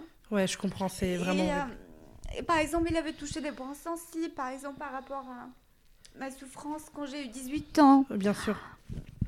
Pourquoi quand tu as eu 18 ans euh, bah, C'est le scandale. Ah oui, oui, le scandale. cette étiquette. Oui, oui, oui. Il avait deviné que pour moi, ça devait, ça devait être quelque chose de compliqué. Même mon rapport aux hommes, par rapport à ça, par rapport à mon passé, c'est encore plus dur. Voilà, de, de s'imaginer en couple avec cette étiquette-là, parce que c'est une étiquette aussi forte. C'est toi qui lui as parlé de ton scandale assume. Oui, tout de suite, pour être honnête, pour qu'il n'y ait pas de secret. Bien sûr. dès le deuxième rendez-vous, pour qu'il n'y ait pas de, de piège. Bien sûr. Comme ça, il sait à quoi ça été super honnête. Oui, exactement. Et là, il, il me tient la main, il me regarde, il me dit, tu sais quoi? Je t'aime pour ce que tu es. Et jamais je te jugerai. Mm. Et, euh, et, ça t'a fait du bien parce que tu t'es sentie jugée dans d'autres regards masculins? Bien sûr, et je me suis toujours dit que c'est compliqué. Je serais peut-être jugée à cause de ça. Bien sûr. Bien sûr. Et lui m'a fait sentir que pas du tout, en fait. Il m'a fait sentir que c'était le seul homme sur Terre qui me jugerait jamais par rapport à ça. Bien sûr bien sûr. Est-ce qu'ils sont... C'est comique. non, mais moi ça me touche beaucoup parce que tu n'es pas la seule femme. Ça s'est retourné, c'était tout l'inverse. Ok. Après, je me suis jamais sentie aussi jugée au monde. C'est ça. C'est lui qui m'a jugée le plus sur mais bien Sûr. Je n'ai jamais croisé une personne, que ce soit même des amis ou des gens avec qui je travaille, même des gens qui sont, comment dire, assez. Euh, pas proche, ils ne m'ont jamais mis dans cette situation vulnérable à la suite. Ça veut dire au départ, il me prend, il me dit qu'au contraire, il te fait sentir qu'il est le seul homme pour te protéger et qu'il t'accepte comme tu es, une chose que j'avais jamais sentie. Bien sûr. Et après, à la fin, pour retourner la situation et, et que ce soit lui le monstre qui allait me persécuter par rapport à ça. Bien sûr. Et du coup, voilà, au début, c'était voilà très profond. Et après, il y a eu d'autres rendez-vous où, euh, en plus, on n'a pas accouché tout de suite ensemble parce que je voulais vraiment être sûre de ses intentions. Mm. Il était très, euh, très doux, très patient. Je recevais des fleurs, des poèmes. Vraiment, tu disais, c'est un rêve. C'est un rêve, c'est tout ce que tu attendais. Mais est-ce que... Et, c'était même pas. Je me disais, c'était. Est-ce que c'est vrai? Mm. Et euh, et tout simplement le. Euh, euh, et je me posais des questions. Je me disais, mais peut-être c'est trop beau pour être vrai. Mm. Et je me souviens, j'en ai parlé à un ami. Je lui ai dit, voilà, il est quand même parfait. Et il me dit, fais attention, un mm. homme qui vient comme ça, mm. euh, comme un prince charmant, il y a quelque chose de bizarre. Oui, tu sais comment ça s'appelle? Le love bombing. Il m'a fait du love bombing complètement. C'est un syndrome où tu vois par exemple par rapport, euh, tu me parlais par rapport au scandale et que euh, il t'a dit je te jugerai jamais par rapport à ça. C'est parce que en fait et je serai le seul homme qui te jugera jamais. Ça c'est un truc très narcissique. Au contraire, je t'aime pour ce que tu es. Voilà, il me dit même ton scandale, même ton histoire. C'est pour ça que je t'aime. en fait, je, t'aime entièrement, même avec tes failles, même avec tes défauts, même avec le, poids que tu portes derrière. Euh, je t'aime même plus avec ça. C'est ça qu'il m'a dit. Bien sûr. Et ben tu vois, ça, c'est tellement quelque chose de un mec toxique parce mm. que il te fait croire que c'est la seule personne qui va t'aimer comme ça. C'est la seule personne qui va te donner ça. Alors que quelqu'un de sain, il te dit, mais c'est les autres qui sont fous. Il y a plein de gens qui t'aimeraient pour ce que tu es et, ton histoire. Mais lui, en fait, son but pour mieux te contrôler, c'est de te faire croire que tu as de la chance. C'est le seul qui peut t'aimer pour ça. ça. Et dans plein de domaines. Euh, même, par exemple, tu es, une fille, tu pas très à l'aise avec ta sexualité, tu rencontres quelqu'un, tu dis, oui, moi j'ai déjà eu quelques partenaires. Moi j'ai eu des copines qui ont eu ça. Euh, moi je suis le seul qui t'aimera alors que tu as eu des partenaires. Ou par exemple, moi je suis grosse. Il y a déjà des mecs qui ont essayé de me dire ça. Même si tu es je t'aime. Alors que what the fuck? En fait, mais c'est pour tout. C'est pareil. C'est pour tout. Par exemple, toi, ce que tu as vécu par rapport à ton scandale, il a essayé de mieux te manipuler depuis le début en te disant tu as de la chance de m'avoir et du coup, rapport de domination, c'est lui qui domine dans la relation. Exactement, c'est ce qu'il essayait de faire dès le départ et mais mais il paraissait comme un ange. Oui, comme quelqu'un de doux, quelqu'un de sensible. Bien sûr. Et même des fois, il me racontait des histoires très intimes. Euh, je, maintenant, je me dis peut-être qu'il m'a mis le bonté, peut-être mm. qu'il a inventé ces mm. histoires. Il pleurait même. il pleurait en me racontant ces histoires-là. Du coup, tu dis, c'est quelqu'un de tellement euh, le pauvre, il manque d'amour. Il disait voilà qu'il aime euh, ce sentiment d'être euh, dans un foyer, parce qu'il n'a pas senti d'amour quand il était enfant. Il pleure. J'adore ça. J'aime le côté. Il me dit toujours en anglais, oh me, oh me. C'est genre comme un petit garçon. Il faisait comme un petit garçon qui, qui, avait besoin d'amour. Et du coup, tu étais attendri, attendrissé, tu trouvais attendri, ça oui, attendri, par ça, et tu te disais ah le pauvre, il n'a pas eu beaucoup d'amour. Et en même temps, avec moi, il commence c'est une belle histoire d'amour. C'est pour ça qu'il parle autant d'amour et de mariage, parce qu'en fait, c'est ce qu'il cherche. Mm. Et je n'ai pas envie de le décevoir, j'ai envie de lui donner ce qu'il mérite à ce pauvre, euh, à ce pauvre garçon torturé. Bien sûr. Et, euh, et c'est ce que tu crois, en fait, au départ. Bien sûr. Et comment tu t'es rendu compte, ta relation a duré deux ans et demi, tu m'as dit. Comment tu t'es rendu compte que quel a été le turning moment Tu vois, le moment où paf, ça a changé ou qu'est-ce que tu as subi en fait par cet homme si tu as envie de nous le partager Oui. Bah, au départ, la première année, c'était vraiment le love bombing. D'accord. Les poèmes, je t'accepte comme tu es, tout est parfait. Tous les jours, euh, tu fais de moi un homme exceptionnel. Il m'a acheté une bague et en même temps, il me montrait d'autres bagues, les plans. Euh, quel créateur fera ta robe de mariée? Voilà, des, des, trucs exceptionnels tout le temps. Et ensuite, au bout d'un an, c'est qu'il a bien tenu. Il a tenu pendant une année comme ça. Une fois qu'il a senti que c'est bon, que j'ai lâché prise et que je suis complètement rentrée dans cette mm. histoire, du jour au lendemain, il me, il, me lâche très bas et il me fait croire que je ne suis pas une femme assez bien pour lui, d'un coup. Alors qu'au départ, j'étais la reine du monde à ses yeux. Bien sûr. Il n'y avait pas meilleure femme. Du jour au lendemain, et ça a commencé, je me souviens, c'était un rendez-vous qui a tout déclenché. Je pense qu'il avait envie de commencer à, à, montrer, euh, à, assouvir ses désirs finalement de perversion ce jour-là. Il me dit Ah, j'ai un rendez-vous euh, euh, très important pour le travail. Et je serais ravie que tu puisses m'accompagner, mais il me le fait sentir comme si, voilà, je sais que toi, tu seras une femme qui m'honorera. Ok si tu es à mes côtés, euh, voilà, à ces rendez-vous. Déjà, il me met une pression. Bien je dois l'honorer. Bien sûr. Je me dis, ah là là, mais je dois être comme la Jackie Kennedy, tu sais. Bien sûr. Bien sûr. et c'était la première fois qu'il me présentait à d'autres gens. Et qu'il. De tout son entourage ou oui. Il t'avait présenté ses amis ou vous avez fait un peu la fête avec ses copains ou non? Jamais. Ah ok. Déjà, je vois déjà, ouais, ça c'est un petit truc. On faisait jamais la fête avec ses amis, jamais. Une fois que, une fois, je rencontrais un de ses amis, mais c'était par accident parce qu'il était sous. Ok. Et on devait se voir. Il me dit viens rejoindre nous. Ok. Mais parce qu'il était sous. D'accord. Ok. oh mon dieu, les hommes, j'en peux plus. Et du coup, tu vas à ce rendez-vous avec lui au travail? Je vais à ce rendez-vous. Je le rejoins, il est déjà sur place. Et là, il y a trois personnes.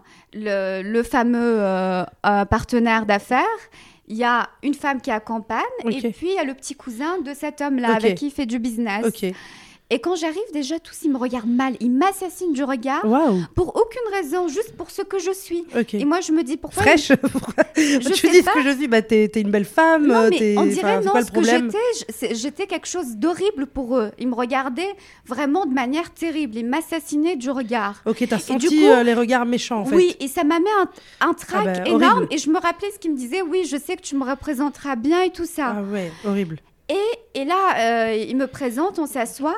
Et lui, à un moment donné, il dit une phrase, il dit, euh, il lève son verre, il dit, euh, de toute façon, peu importe notre origine, parce qu'ils m'ont demandé de quelle origine j'étais, je leur ai dit que j'étais algérienne. peu importe de quelle origine on est, parce qu'il a senti un truc bizarre, nous sommes tous égaux.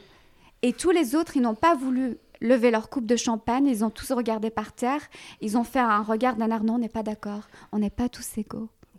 Et déjà, ça, ça me mettait un choc. ça me mettait la pression. Il me disait que tu, tu dois bien me représenter. Mais il me mettait cette pression avant et il me ramène un rendez-vous avec des racistes. Bah oui. Mais pourquoi tu me fais ça? Déjà, même moi, mais au début, j'avais pas, comment dire, le, le recul pour me dire pourquoi il me fait ça. Moi, j'avais juste le trac peu importe, peu importe, faut pas que ça se voit, que tu es choqué ou que tu te sens mal. Je me disais, tu voulais vraiment lui faire plaisir, mais c'est ça. quitte à pas respecter tes limites, te dire écoute, je me casse. En fait, tu es resté pour lui. Oui, c'est ça, mais parce qu'il avait montré une facette d'ange pendant un an. Bien sûr. Je me dis, je vais pas tout gâcher bien pour sûr, ça. Bien sûr. Et, euh, et, du coup, on s'installe. C'était une table ronde. Il était à côté de moi, à ma droite. À ma gauche, il y avait le petit cousin de ce fameux euh, mec. Euh, mec. oui. Et puis, il y avait la femme qui accompagnait l'autre homme. Et il y avait l'autre homme à côté. Mais dans la conversation, il y avait une espèce de trio. Lui parlait à la femme et à l'homme qui était là. Et moi et le petit cousin, on était un peu comme des pots de fleurs. Et même moi, je stressais, je me disais, ah, qu'est-ce qu'ils vont penser? Ils vont dire, elle, ne mm. parle pas, elle est froide, elle est mm. hautaine. Et du coup, par, euh, je pense que c'était par politesse, le, le cousin, pour qu'il y ait une harmonie dans, la discussion, bien sûr. Euh, il commence à me poser des questions très basiques. Ah, ah tu, tu, es de Paris. Est-ce qu'il y a des hôtels que tu peux me conseiller, des restaurants, des musées? Et moi, je réponds de manière très polie, oui, tu peux aller à tel musée, tel hôtel et tout ça. Et on finit le dîner, et là, on sort, on monte dans la voiture. Mais aucune femme ne m'a jamais humiliée comme ça de ma ah. vie. T'es une merde, t'es rien. J'aurais ramassé n'importe quelle prostituée dans la rue à deux balles, elle serait une étoile à côté de toi. Tu sais, toutes les femmes, c'est des étoiles à côté de toi. Tu m'as pas honorée. Il me dit ça. Et ben pourquoi? Mais je lui dis pourquoi? Je, déjà, j'ai essayé de lui expliquer. Enfin, déjà, ce genre de personnes, il faut même pas demander pourquoi. non, mais déjà, j'ai essayé de lui expliquer que j'avais du stress, déjà, que c'était des racistes et, bien tout sûr, ça. Euh, et que j'essaie, malgré ça, je me suis retenue. Malgré ça, je les ai pas snobés. J'ai répondu poliment à ces questions. Bien sûr. Et là, il me dit Non, tu n'avais pas à répondre à ces questions. En fait, c'était très déplacé ce que tu as fait. Mais je lui dis, mais on est en Afghanistan ou quoi? Je lui dis, pour moi, un dîner comme ça, c'est normal. En fait, que non, il me dit, quand tu sors, tu es là. Tu me représentes, tu es là pour moi. Toute l'attention que tu dois porter, c'est à moi. Tu dois porter toute cette attention à moi et tu dois parler à personne. Ça veut dire pour lui, ce, ce qui aurait été convenable, quand l'autre me dit, quel musée tu me conseilles à Paris, que je fasse ça. Pardon et que je lui caresse le cou à lui. Mais, c'est horrible. Et, il me dit, je lui dis, tu aurais voulu que je fasse ça? Et il me dit, oui, j'attendais ça de toi. Waouh. Et t'es une moins que rien. Je veux plus te voir. Et moi, j'étais choquée, je pleurais. Bien Tout ce rêve s'écroulait parce qu'il m'avait monté tellement haut. Et ce qui était dur, c'est qu'il me descendre comme ça tellement bas pour aucune raison. Je suis assez lucide. Je sais que bien sûr, rien n'est éternel. Une histoire peut durer un an, comme six mois, comme trois mois. Mais il y a toujours une raison. on n'est pas d'accord sur quelque chose et puis on dit allez, c'est fini. Là, non, il n'y avait aucune raison. C'était injustice je ne comprenais pas. Et en même temps, je doutais. Je me disais mais non, c'était un ange. Forcément, j'ai dû commettre quelque chose qui qu'il ne hmm. fallait pas. Il me dit oui, mais de toute façon, ça m'étonne pas que tu as fait ça par rapport à ton passé. Et là, il repart au passé, oh auquel qui m'a avait promis qu'il allait jamais me juger. Toi, de toute façon, tu ne connais pas le, le fait d'être en couple et de jouer en équipe. Tu joues solo. C'est pour ça que tu t'es comporté comme ça. Tu étais à ce dîner pour toi, pour te montrer, pas pour m'honorer. Un couple, c'est une équipe. Mais il est totalement narcissique, ce mec. Mais complètement. Et moi, j'étais mal. Il voyait que ça me, que pour moi, c'était un choc quand il m'a fait ça, parce que c'était vraiment, il m'a amené tellement haut, il m'a descendu tellement bas que, que le choc était tellement intense pour moi que euh, tout mon corps tremblait, je pleurais, je me disais mais je ne comprends pas et en même temps je doutais, je me dis mais non, cet ange, euh, il était parfait, il m'envoie tout le temps des poèmes. Comment est-ce que peut-être oui, c'est vrai, c'est moi, il y a quelque chose que je n'ai pas compris. Après je me dis il a souffert pendant son enfance. Et là, j'étais très mal, je pleurais, j'étais et malgré qu'il voyait que je souffrais, euh, il continuait à me dire des choses méchantes, méchantes. Il en rajoutait. Et, euh, et après, il revient euh, deux jours après. Oui, ben, j'espère que là, tu as bien compris. Que la prochaine fois, tu te comporteras mieux. Waouh, mais t'es pas un chat. oui, c'est ça. C'est pas une chienne. T'es pas en mode tu dois mieux te comporter, comporter la prochaine fois. Et, là, il rebolote et repart. Il me ramène encore en haut. Ah, oh, mais t'es la femme de ma vie. Oh, t'es une femme exceptionnelle. Et moi, je, et là, je me dis, comme il y a eu la première année que c'était magnifique, je me dis non, il y avait une telle fusion, mm. je me dis on va pas gâcher tout ça pour un malentendu. Mm. Maintenant ça repart normalement. Et il me refaisait ce piège encore et après il me remontait encore. Toujours à des rendez-vous en public ou pour tout et rien? Pour des occasions, par exemple la deuxième occasion c'était pour les vacances. Ok, vous deviez partir en vacances On devait partir en vacances, j'étais extrêmement excitée, je me prépare, je, je prépare ma garde-robe. Et je me souviens, j'étais sur le chemin pour aller faire mes ongles. Et là, je reçois un message c'était le message le plus choquant. Et quand j'ai ouvert ce message, j'ai failli m'évanouir. J'avais l'impression que c'était quelqu'un qui lui a volé son téléphone pour m'envoyer ce message. Je n'y arrivais pas à y croire parce que c'était des, des, poèmes du matin au soir. Juste la veille, on était ensemble. J'étais la femme la plus exceptionnelle. Il parlait de notre mariage. Bien sûr. Euh, le, choc était terrible. Et là, le message, c'était I'm not so keen to our holiday. Shall we cancel it? Très ah, froid comme ça la veille de nos vacances. Alors que la veille, j'étais avec lui, on était ensemble, j'étais l'amour de sa vie. Bien sûr. Mais du coup, moi, je me pose toujours la question, mais qu'est-ce que, j'ai fait, Qu'est-ce qui s'est passé? Et surtout, dès le début de la relation, il me faisait, il me disait qu'il y avait beaucoup de gens qui me critiquaient, qui disaient du mal en moi. Ah, Et moi, j'étais révoltée au début quand il était dans mm. sa bonne phase. J'appelais toujours ma mère. Je dis mais les gens sont méchants. Pourquoi ils lui montent la tête sur moi? Par exemple, une fois, on était allé déjeuner je vais euh, aux toilettes et là, je reviens. Et puis après, quand on a fini de déjeuner, il me dit Ah, tu sais, quand tu es parti aux toilettes, l'homme euh, que je connais qui était à l'autre table, il est venu me voir. Il m'a dit Qu'est-ce que tu fais avec cette fille? Apparemment, il y a quelques années, elle était avec ce mec à Saint-Tropez. Il lui posait des coupes de champagne sur ses fesses et tout ça. Et du coup, il me faisait déjà cette erreur que beaucoup de hmm. gens pouvait dire des méchancetés sur moi. Et en même temps, c'est des choses que, aussi que j'avais connues, que les gens me critiquent. Bien sûr.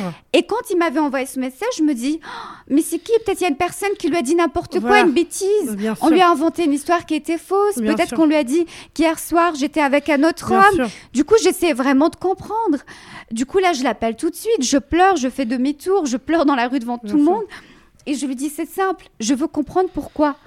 Mm. je ne vais pas, moi, me taper une dépression pendant que toi, tu t'amuses en vacances. Donne-moi une explication. Qu'est-ce que j'ai fait, en fait? Je suis exactement la même femme, à part que je te montre plus d'amour et je te donne plus de temps. Qu'est-ce qui a changé? Un jour, je suis la femme la plus exceptionnelle au monde et le lendemain, je suis la pire femme au monde. Euh, non, non, c'est juste, je réfléchis, finalement, tu n'es plus à ma hauteur, je mérite mieux. Ah oui, d'accord. Oui, il me disait des choses comme ça. Et moi, j'étais sous. Et quand il me disait des choses comme ça, il voyait que je pleurais. C'était terrible. il enfonçait le clou. Il disait des choses encore plus cruelles. C'est pas à ma hauteur. Comment ça, je suis pas à ta hauteur Hier, j'étais la reine du monde. Bien sûr. et tu sais qu'avant qu'on, une semaine avant qu'on aille en vacances, il a demandé à rencontrer ma mère. Ok. Il a invité ma mère à dîner. D'accord. Et il lui a dit oui, je pars la semaine prochaine en vacances, la semaine prochaine en vacances avec ta fille, tout ça. il lui dit, tu sais quoi? J'ai prié Dieu beaucoup. J'ai tellement prié Dieu que Dieu m'a envoyé ta fille. Ta fille, c'est une bénédiction. Ça veut dire, il y a une semaine, tu rencontres ma mère. tu lui dis, tu dis que tu as prié Dieu et Dieu m'a envoyé sur ton chemin et que je suis un ange pour toi. Et d'un coup, je suis plus à ta hauteur. La veille des vacances. Et en plus, choisit les moments stratégiques, vraiment pour faire mal à une fille. Tu as préparé toute sa garde-robe, tu es allé faire tes cheveux. J'étais sur la route pour aller faire mes ongles. Et là, je pleure, je lui dis non, je veux une explication. Et c'était quoi l'explication? Alors, l'explication, vous allez rire. Et après, c'était que comme ça, que des explications de ce genre. Ah, tu sais, je t'ai appelé ce matin, je t'avais dit que j'avais mal au dos. Je lui dis oui, Mais en fait, il m'a appelé, il m'a dit qu'il avait mal au dos. Je lui dis oh là là, mais c'est triste. Mais je lui dis mais c'est pas grave. Demain on partira en bah vacances. en plus, les mecs, et tu pourras te reposer.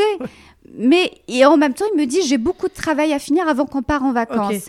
Du coup, je me suis dit je vais il va préparer bah ses affaires de son côté. Moi aussi, on se retrouve demain. Il me dit, mais une femme digne de moi, quand je lui dis que j'ai mal au dos, elle me propose un massage. Et tu ne m'as pas proposé de massage. Non, ça, ça s'appelle un kiné. Ça s'appelle une kinéthérapeute, pas une petite copine. Ça, ça s'appelle une kinéthérapeute. Mais euh, Zaya, ce que tu me racontes là, bah, déjà, je suis désolée que tu aies vécu ça, parce que aucune personne mérite de vivre quelque chose d'aussi violent.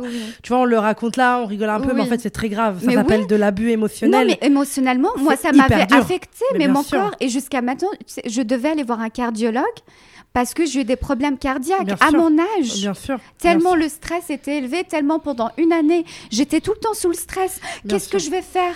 Qu'est-ce qui va encore trouver que ce n'est pas bien? Bien sûr. Et du coup, j'étais comme un espèce de robot, tout le temps apeuré. Bien sûr. Il me faisait toujours ce yo-yo. Et il revient. En, ange. Il pleure et quand il revient, il pleure. Bah, bien sûr. Et là, le soir, moi j'étais au lit, je pleurais, je pleurais quand il m'a annoncé que j'étais pas à sa hauteur parce que je lui avais pas fait de massage. Je pleure, je parle à ma mère, je raconte à mes amis, je suis au lit effondré et d'un coup il vient, il sonne chez moi. J'ouvre la porte. Mon amour, c'est l'amour de ma vie. Euh, on va se marier vite le printemps prochain maximum. J'étais avec euh, un ami qui est moitié libanais, moitié algérien. Je lui dis que ma future femme, elle est algérienne. Je lui montrais ta photo. Hâte qu'on aille ensemble demain en vacances. Allez, on reste ce soir ensemble. Du coup, on a dormi ensemble et on est parti directement le lendemain en vacances. Et, là, ça allait, voilà, on reparle de bon plan. Il m'adore, on est super, on est fusionnel. Et je me souviens, je suis passée à Paris vite fait, avant qu'on aille au, sud de la France. Et ma mère, elle m'a vue, elle devait m'apporter quelque chose. Elle m'a dit, je t'ai vu, tu étais jaune, jaune. Bah oui, bien tu ne ressemblais pas à une fille épanouie Qui, qui était sur le point d'aller en vacances avec son amoureux. Bien sûr. Elle m'a dit, je n'ai jamais vu ton visage comme ça. C'est vrai, j'étais jaune, jaune, j'étais apeurée. Bien sûr. Et tout mon corps était tout le temps tendu. Et en plus, quand il me faisait subir des souffrances comme ça, c'est tout mon corps était fatigué parce que j'avais tellement pleuré, j'avais tellement le choc, je ne comprenais plus rien. Il me montait haut, il me descendait bas. Pour moi, c'était un tel choc et surtout, il n'y avait pas de sujet de dispute. S'il y avait une vraie raison, d'accord, je comprends. Et là, il vient il veut du sexe. Et moi, comme il m'a fait du mal, il m'a fait culpabiliser, j'étais obligée de dire oui. Ah. Alors que j'étais fatiguée. On n'est jamais obligé. Et une fois, après une crise comme ça, j'avais pleuré toute la nuit, toute la nuit. J'étais fatiguée, on n'avait pas dormi de la nuit. J'étais, mais quand on pleure beaucoup, on, est, épuisé. Hein, épuisé. c'est horrible. Et là, euh, il a fait la réconciliation. Et là, il voulait qu'on couche ensemble. Et on a commencé à coucher ensemble à 7 h du matin. Il s'est pas arrêté jusqu'à 13 h. T'imagines À chaque fois, il recommençait, recommençait. il voulait pas s'arrêter. Et moi, comme il y avait une dispute avant, j'avais cette pression. Je lui disais, mais ça me fait mal. C'est terrible. Je vais finir à l'hôpital. Et même quand il me pénétrait, j'avais mal, vraiment. C'était terrible. Le lendemain, j'étais toute rouge. Je sentais la douleur. Bien sûr. Et euh, et malgré ça, non, parce qu'il y avait cette pression. Comme avant, il m'a fait il m'avait fait passer pour la mauvaise fille. Bien sûr. Et il fallait après accepter ce qu'il demande. oui, compenser. et il demandait toujours du sexe au moment que j'étais épuisée. il m'épuisait comme ça. il savait que j'en avais pas envie. Il savait que j'avais pleuré toutes les larmes de mon corps, que j'étais épuisée. Oh, D'accord, on s'est réconciliés, mais il pouvait me laisser dormir, me reposer. Et le lendemain, on recommence. Bien sûr. Non, c'est à ce moment-là, il voulait une relation sexuelle très très intense. Et ces trucs de, de 7 h du matin jusqu'à 13 h, je ne pourrais jamais l'oublier. Bah, c'est horrible. Mais ça m'a épuisée. Là, je me dis, je me suis jamais autant sentie euh, comme un objet. J'étais une vraie poupée sexuelle, un chiffon. J'étais une esclave sexuelle.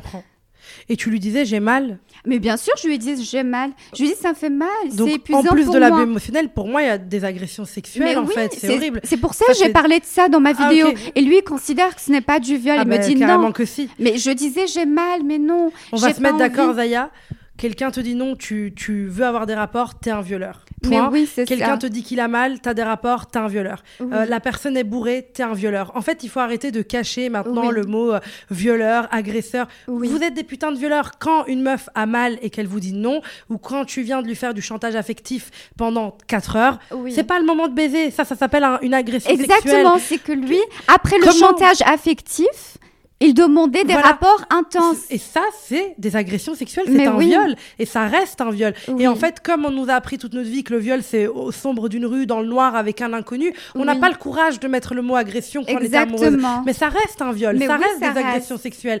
Quand une meuf, enfin déjà, quand t'es un homme constitué, un adulte, tu viens de te disputer avec quelqu'un, tu l'as vu pleurer, t'as été rabaissant, t'as été traumatique pour la personne, comment l'idée peut devenir de vouloir coucher avec cette personne. Si tu es vraiment quelqu'un de sain, tu dis écoute, je vais te laisser te reposer, je vais aller dormir chez moi, dors chez toi, on va en parler le lendemain. Enfin, tu vois, genre, ok, tu ne veux pas accéder au corps de l'autre. En plus, quand elle a mal, tu te rends compte, euh, Zaya, tu as été rouge le lendemain, tu étais épuisée de 7 ah heures Et la douleur, je l'ai sentie pendant plusieurs jours. La douleur n'est pas partie ah, bah, comme bien ça. Sûr, Il fallait minimum une semaine pour que l'irritation Bien sûr, bien sûr, c'est tellement violent en fait parce que en plus, euh, tu vois, c'est comme quand on dit la première fois ça fait mal ou le sexe ça fait mal. Le sexe c'est pas censé faire mal. Quand ça, fait mal, c'est que tu n'es pas détendue, tu n'es pas prête et que tu n'as pas envie. Oui, mais de 7h du matin jusqu'à 13h. Mais c'est vraiment, euh, c'est de l'humiliation émotionnelle. Mais oui. Ça, ça s'appelle une agression sexuelle. Et il sentait que, je, que pour moi, c'était dur. Qui peut supporter un rapport sexuel de 7h du euh, matin jusqu'à 13h Il le savait. Il le savait que j'avais mal. Il le savait que c'était douloureux pour moi. Bien sûr. Mais il jouait de ça. Et il profitait de, euh, voilà, de cette soumission, finalement. Bien sûr. Il t'a tellement manipulé mm. que tu as fini par te dire que c'était ta seule option, cet homme-là exactement. fini par te dire que si même avec un ange comme ça, ça se passait mal, c'était toi la méchante. Mais c'est ce que je me disais. Bien sûr. Mais voilà, je rencontrais un ange et je gâche tout. C'est moi le diable. Tu vois, oui, je te disais, c'est moi la méchante. C'est ce que je me disais. Parce que lui, n'importe quelle fille rêverait d'avoir le mec que j'ai. Oui. Et comment je peux euh, faire ça? En fait, le truc, c'est que tu. Le truc, c'est que ces personnes-là, elles rentrent tellement dans ta tête que tu finis par te dire en fait, ils, attendent vraiment le bon moment. C'est-à-dire que tous les manipulateurs, tous les narcissiques fonctionnent de la même manière. Pendant un an, deux ans, même quelques mois, il y a certains qui tiennent que quelques mois, ils te font vraiment vivre un rêve, ils te font du love bombing, ils te remplissent d'amour. Et ces gens-là sont très malins parce qu'ils savent voir où il y a tes trous, tes Exactement. failles. Donc, comme il a senti que par rapport au scandale, tu avais eu des traumatismes et que tu avais dû te reconstruire, je suppose, après, euh, après ce scandale, et eh ben, il a appuyé sur ce scandale-là pour te dire je suis le seul homme qui va t'accepter. Il a senti que tu avais besoin de te montrer vulnérable avec quelqu'un, que tu avais enfin un homme où tu pouvais relâcher la pression et être toi-même. Et c'est au moment où tu as relâché la pression qu'il a décidé d'abuser de toi. Abuser émotionnellement et sexuellement. Parce que si tu avais encore un doute, enfin en tout cas moi je me permets de le confirmer, c'est un abus, c'est un viol et c'est une agression bah, sexuelle. merci de me le confirmer parce que même des fois je doute. Bah non, pas même si je sais qu'il m'a fait du mal, des fois je me dis ah peut-être ben, bien sûr. j'ai vu mal comportée. Bien sûr. Et sache que tu n'es pas la seule femme qui ose pas mettre le mot viol et agression sexuelle parce que comme tu l'as vu dans les films, c'est souvent le mec dans la rue que tu connais pas parce que tu es habillé comme ça ou parce que tu rentres tard de chez toi. Déjà, dans les films, on montre que ça. Sache que la plupart des femmes qui vivent des viols, c'est leur, c'est leur mari, leur ex-mari, leur copain, leur ex-copain, et c'est des gens dans leur famille, dans leur entourage. Et ce que tu as décrit là, c'est un viol, c'est une agression sexuelle, même pas pour moi, pour la définition du viol. Pénétrer quelqu'un sans son consentement est un viol, une agression sexuelle. Et pénétrer n'importe quelle partie du corps ou toucher même une partie du corps, tu rentres dans l'intimité de quelqu'un. Mm oublions pas que quand tu aimes quelqu'un, tu ne, tu, tu ne profites pas de son état de fatigue. Ça, et surtout, tu prends pas de plaisir à lui faire de mal. Exactement. Je savais que ça me faisait du mal à ce moment-là, que j'étais épuisée. Bien sûr, parce que pendant ces rapports, euh, tu étais pas là, en fait, vraiment. Tu non, vois, pas là. Tu étais pas vraiment là. Il sentait, je pense que ça se voyait sur mon visage. J'étais toute jaune. Bien sûr. J'avais les lèvres secs. Bien sûr. Tu... J'étais, euh, j'étais très mal. Tu étais dans une fatigue émotionnelle. Mais oui. Tu te faisais abuser émotionnellement. Et en fait, après, une fois qu'il a fini de péter sa crise, monsieur le narcissique, il vient et il veut abuser de toi sexuellement c'est vraiment pour te prendre le plus vulnérable et fatigué possible. Donc oui, il y a bien sûr n'importe quel n'importe quel homme en fait qui va faire même du chantage affectif. Même ton mec qui te dit euh, oh allez couche avec moi s'il te plaît ça fait trois jours là j'en peux plus c'est du chantage. C'est pas ok. oui c'est ça exactement. la seule, la seule manière de coucher avec quelqu'un avec du consentement c'est qu'il te dise oui si la personne est bourrée, c'est pas du consentement. Si la personne est fatiguée, c'est pas du consentement. Si tu commences à la déshabiller alors qu'elle se cache, qu'elle a maintenant, là, là, si tu n'es pas un adulte et que tu sais pas lire dans le visage des gens, arrête de coucher avec des gens. Parce que tout le monde voit le malaise dans la tête des gens. qu'il y a une pression. Bien sûr. Et ça, tu n'es vraiment pas la seule et tu n'es pas la seule à ne pas avoir ce courage, et parce que ça demande du courage de dire putain, mais j'étais abusée sexuellement. En fait, à ce moment-là, j'étais traitée comme, comme une moins que rien, et en fait, on m'a pris mon consentement. Sache qu'il y a beaucoup de femmes qui n'osent pas mettre ce mot-là sur leur viol parce qu'elles se disent ouais, mais j'ai peut-être que bon, comme j'ai déjà couché avec lui et que je l'aimais bien, que j'ai pas su quoi dire. Ça. Le mec, il le voit. Il sait très bien que tu n'es pas d'accord à ce moment-là. On le voit quand quelqu'un est mal à l'aise, tu vois. Euh, genre, euh, on le sent quand quelqu'un fuit du regard. Une femme qui fuit du regard. Exactement. Une femme qui veut vite que ça se termine, qui est là, qui bouge pas trop. Tu vois. On parlait de l'étoile de mer tout à l'heure. Est-ce qu'il y, a des mecs qui disent Oh là là, l'étoile de mer, euh, ça craint, c'est quoi ces meufs? Vous vous demandez pas pourquoi il y a des femmes qui bougent pas quand vous couchez avec elles Parce que c'est un problème. Alors, est-ce que vous êtes sûr qu'elles sont d'accord? Je, je, suis vraiment désolée que tu aies vécu ça. Il y a beaucoup de femmes qui le vivent euh, tout le temps, tous les jours, en fait. Il y a des mecs qui abusent. Oui, parce que bah, je pense que lui, en l'occurrence, c'était un narcissique. Ah, complètement. Et comment tu as eu le courage de quitter cette relation? Comment tu t'es dit, je pars? Ah, parce que je, suis arrivée vraiment au bord de la folie. Quand je l'ai quitté, j'étais à deux doigts de finir dans un hôpital psychiatrique. Mm. Il m'avait tellement détruit euh, même le fait d'aller sortir dehors, acheter des fruits, une baguette de mm. pain, j'avais peur, je me sentais moche. Jamais je ressentis ça de ma vie. J'avais peur de voir les gens. je ne sortais plus. Et je devenais folle. Je passais mon temps qu'à pleurer. Qu'à être triste. Je pleurais tout le temps. Il me voyait comme ça. Et malgré ça, il se dit pas. En fait, n'importe tous les gens qui m'ont côtoyé à cette période de ma vie, ils ont vu que, mon comportement, mon état psychologique était extrêmement inquiétant. Mm.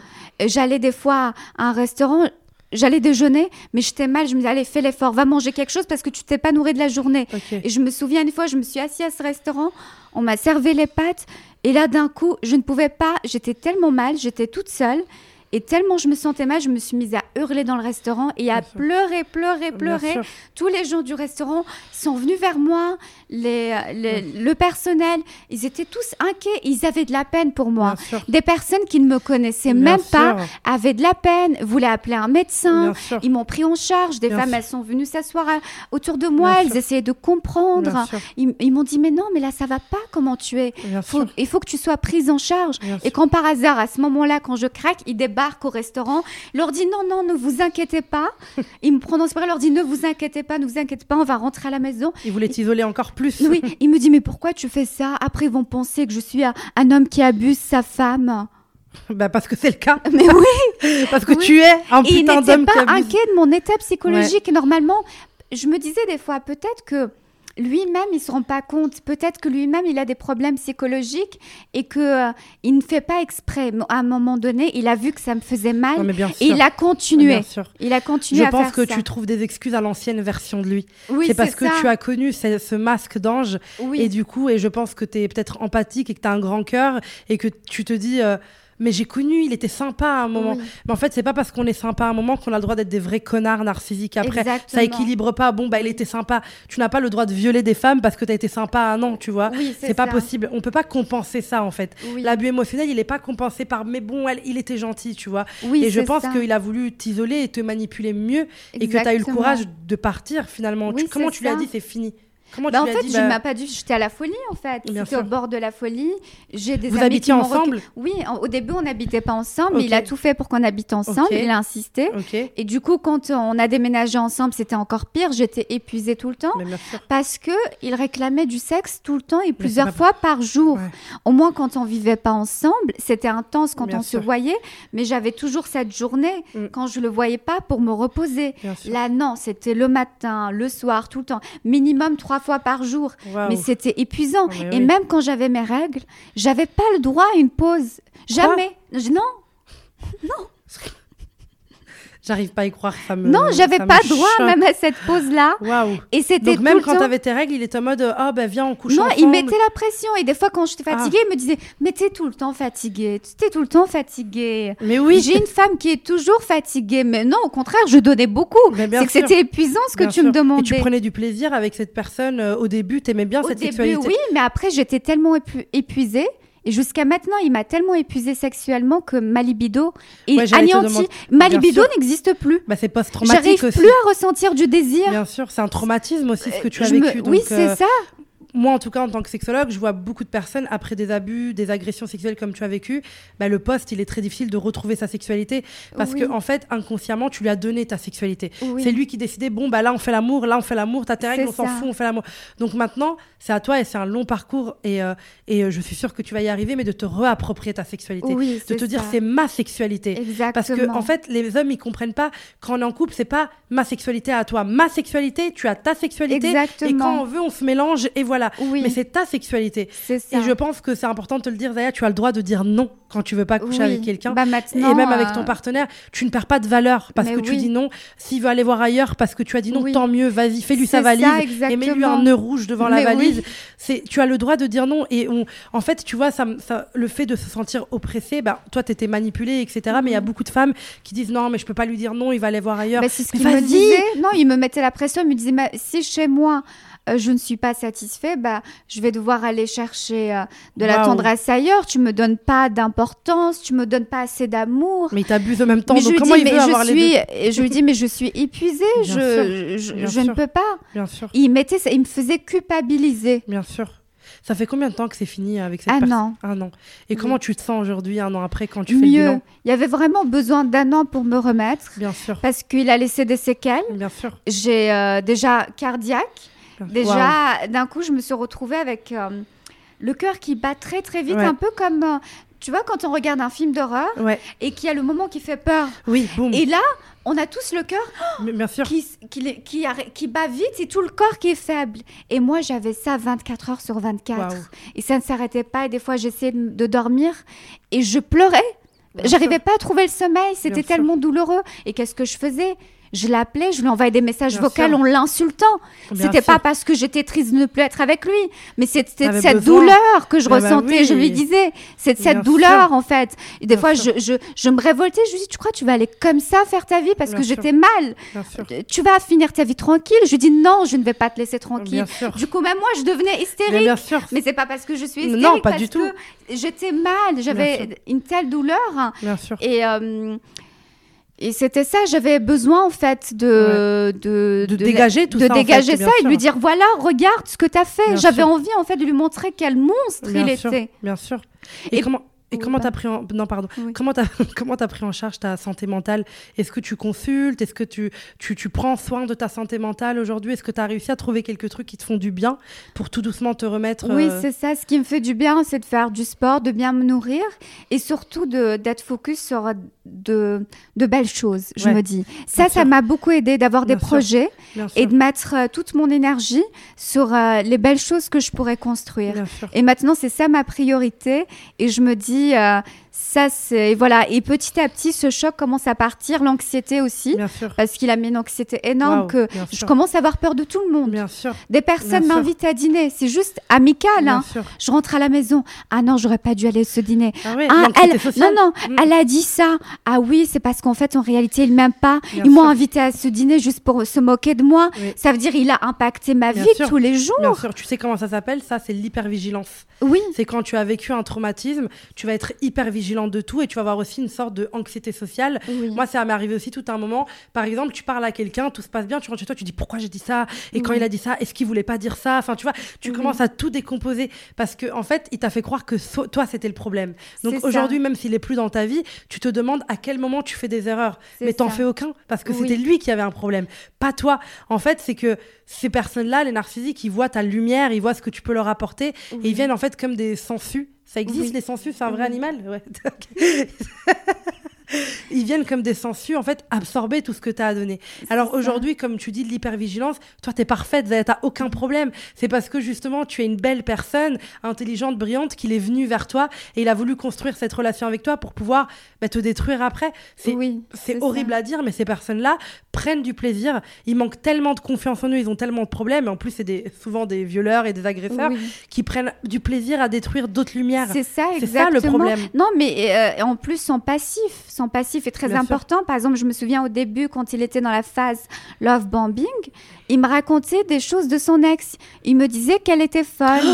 Red flag. Mais, moi, je ne savais pas. et après, bah, il me disait, ah, elle m'a appelé tout à l'heure, elle était hystérique. Elle m'a dit qu'elle allait prendre le, couteau, le couteau de la cuisine et me tuer. Mais moi, je lui dis, mais pourquoi elle te dit ça? Qu'est-ce que tu lui as fait un peu? Il me dit, mais non, mais c'est elle qui est folle. Cette femme, je l'ai pas touchée depuis cinq ans. Et elle est toujours en train de rêver à croire que je suis avec elle. Il, il faisait passer cette femme comme une femme, tu sais, euh, obsessionnelle. Oui. Il l'a quittée depuis longtemps. Il lui a dit c'est fini et elle, elle est là depuis cinq ans à courir derrière lui et euh, je me suis dit, non. et maintenant je me rends compte, c'est pas pour rien qu'elle lui a dit ça. Parce qu'en fait, il se jouait d'elle. Et, ça, et c'est faux, le fait que ça fait cinq ans qu'il a mis terme à leur relation, c'était complètement faux. je pense que euh, il, joue, il se jouait d'elle. Et il y en a d'autres aussi. elle, consulte un psychiatre. Je me souviens, elle me dit, ah oui, elle, elle voit un psychiatre. Elle m'a dit qu'elle voit un psychiatre, mais elle est complètement folle. elle en a besoin. et pareil, il y a une autre aussi, il me disait, ah, parce que moi, à la fin, quand je commençais à vouloir me suicider, quand j'étais avec lui, un jour, il sourit, il me dit Ah, toi, t'es comme l'autre, là, celle qui est suédoise, elle aussi. Elle, elle était plus elle se rapprochait plus de toi euh, dans, dans, le caractère. Elle aussi, elle, c'était les pleurs et je me suicide. C'était sa manière. Elle, c'était comme ça. Je lui dis, ah oui, d'accord. Et, euh, et, elle, et après, il rigole, il me dit Ah, j'ai eu de ces nouvelles. Apparemment, euh, j'ai un ami qui l'a croisé après que je l'ai quitté. Elle n'a tellement pas supporté. Et lui, il croit qu'il est bien, ah qu'on devient folle pour lui. bien sûr.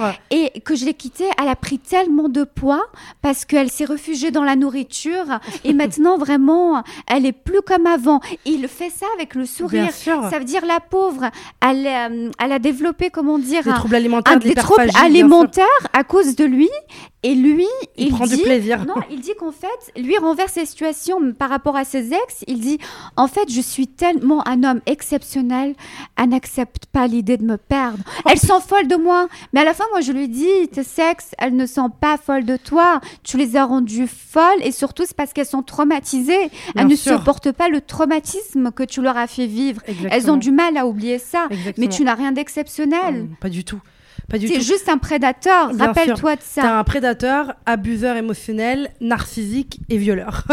T'as la palme d'or de ça si tu veux, mais personne n'est folle de toi. Mais, ça, c'est souvent, euh, ça souvent un red flag que je dis tout le temps aux garces. Je leur dis quand un mec commence par mon ex est folle, oui. il faut courir. Et c'est vrai. Il faut courir parce que qu'est-ce que ça veut dire? Ça veut dire que il respecte pas assez les ex avec qui il a eu un passif pour ne pas les humilier devant toi alors que tu ne les connais pas il n'a pas assez de courage pour lui se remettre en question. Parce que dans une relation, quand elle se termine, juste elle se termine, voilà, c'est toujours la faute un peu des deux, voilà, on s'entendait plus, il y a un truc. Donc, tu, au lieu de parler de toi, tu me parles de ton ex, et ça veut dire que tu es fucking narcissique parce que tu dis mon ex est folle, moi je suis euh, parfait, tu vois. Mais c'est ça, pour lui c'est la perfection. Personne n'est parfait. Il me dit à la fin, tu as eu de la chance de me croiser dans ta vie, il t'a tout gâché. J'étais ta seule chance dans la vie. Et après, tu sais, je me suis dit, quand ça s'est terminé, je me suis dit, mais euh, honte à toi d'avoir douté de cette fille quand elle t'a dit qu'elle était folle. Voilà, je l'ai jugée, je me suis dit, mais elle est folle. Euh, deux ans plus tard, c'était moi la folle. Ouais, je comprends très bien. Waouh.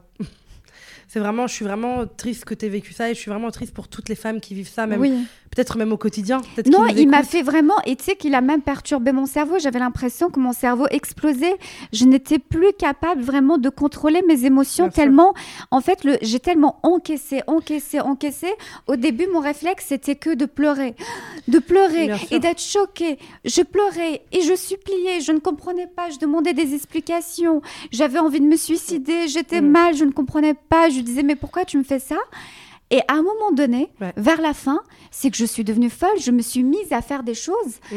que je n'ai jamais faites de ma vie et à dire des choses que je n'ai jamais dites à ma vie. ça veut dire à la fin, dès qu'il me disait quelque chose, c'était. je prenais le verre, je le jetais contre le mur. Bah, c'était comme ça. et quand je faisais ça, monsieur sur le téléphone, et le ah, film, moi je hurle, je crie, il me filme, il montre ça à ses amis, il leur dit regardez, je suis avec une fille violente, je suis victime, elle est folle. Waouh, il arrivait à retourner la situation, c'est un bon manipulateur. Il a réussi à retourner la situation parce qu'à la fin je faisais des choses vraiment, c'est vrai, les gens de l'extérieur pouvaient croire que c'est moi la folle. J'ai un souvenir, du contexte. oui, dès qu'on sortait par exemple, parce que je me préparais tout ça, il fallait toujours qu'il me rabaisse quand on était au restaurant. Ah. Dès que je me faisais belle et tout ça, il ne supportait pas.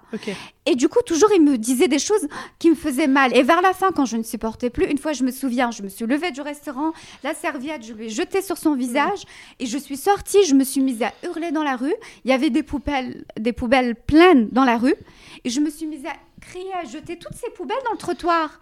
Et même mon image, j'ai une image, j'ai une carrière, j'ai un travail. Mon cerveau n'était même pas capable de réfléchir à mes propres intérêts. Ça veut dire que je n'étais pas une personne violente en jetant ces poubelles parce que ça me desservait à moi. parce qu'on aurait pu contacter la police, j'aurais pu être arrêtée parce que ce que je faisais, c'était pas bon. Et ça aurait pu. Non, c'est que je ne contrôlais rien. non, c'était vraiment, c'était. J'étais tellement mal, j'avais tellement encaissé, c'était. Euh, je déraillais, j'ai pas d'autre mot pour expliquer ça. C'était très étrange je n'ai jamais été comme ça dans ma vie. Et du coup, je renversais ces poubelles, je hurlais. Et là, il y avait plein de gens qui avaient de la peine pour moi. Eux, ils arrivaient à, malgré cet acte, ils arrivaient à comprendre la douleur. Ils sont tous venus me prendre dans leurs bras. Ils m'essuyaient les larmes. Mais qu'est-ce qui se passe? Ils m'ont consolé et tout ça. Et je sentais qu'ils avaient mais de la peine. Et c'est pour ça que j'ai fait le live. Quand j'ai fait le live, j'ai live? J'ai fait un live sur Instagram quand j'étais dans cet état-là, vers la fin. Quand vraiment je mon cerveau explosait, je ne contrôlais plus rien.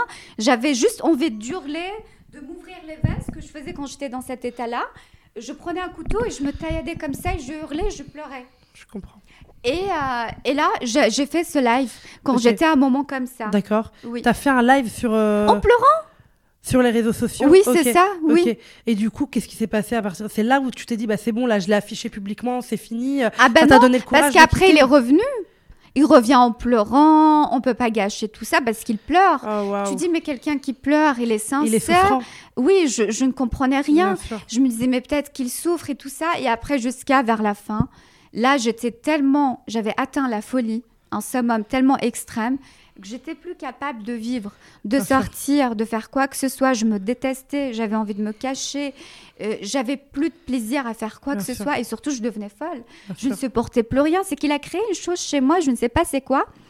Et même après, après l'avoir quitté, la moindre personne qui me disait quelque chose de contrariant, c'était je pouvais pas supporter et c'était tout de suite je hurle et je vais prendre tout ce qu'il y a devant moi et je casse et je pleure. Mais je ne me suis jamais connue comme ça. Mais il m'a poussé à ça. et lui après jouait sur ça mm. pour dire que c'était moi la folle c'était moi la violente. Bien sûr Bien sûr, parce qu'il fait ressortir.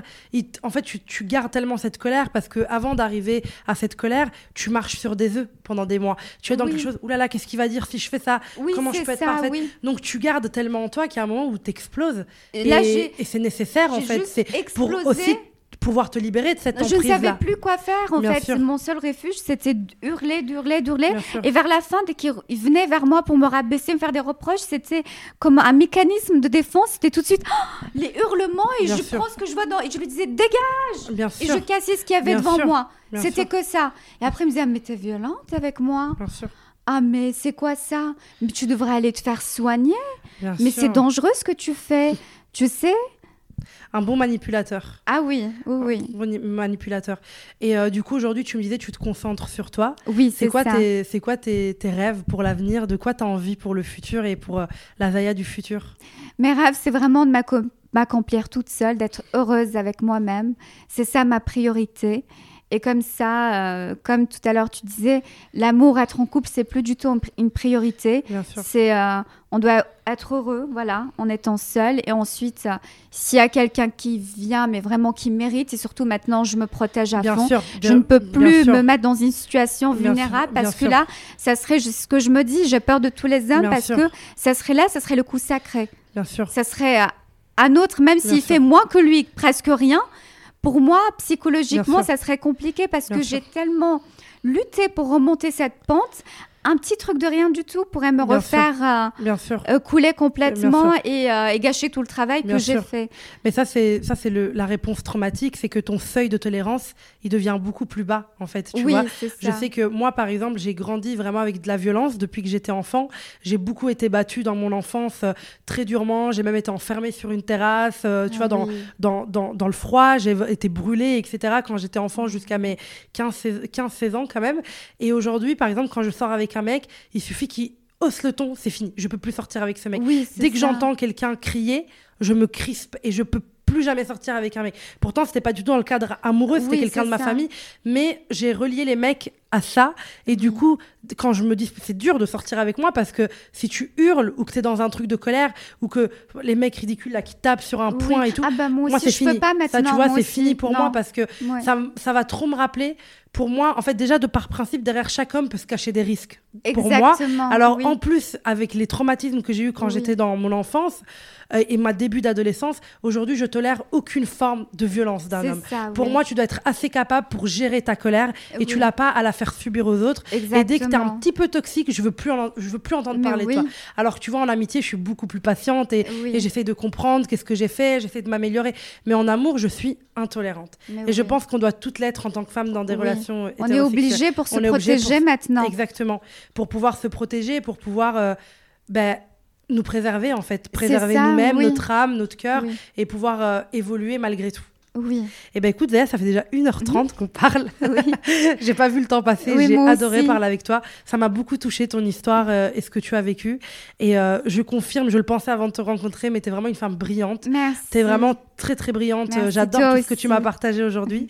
Donc je te remercie vraiment pour ta confiance, ton temps. Et merci à toi aussi. merci beaucoup. De m'avoir permis d'avoir cet échange spontané, vrai surtout. Bien vrai. Sûr. Authentique. Oui, authentique. Comme nous. Et euh, je te remercie beaucoup et à bientôt les gars. À bientôt. Au revoir.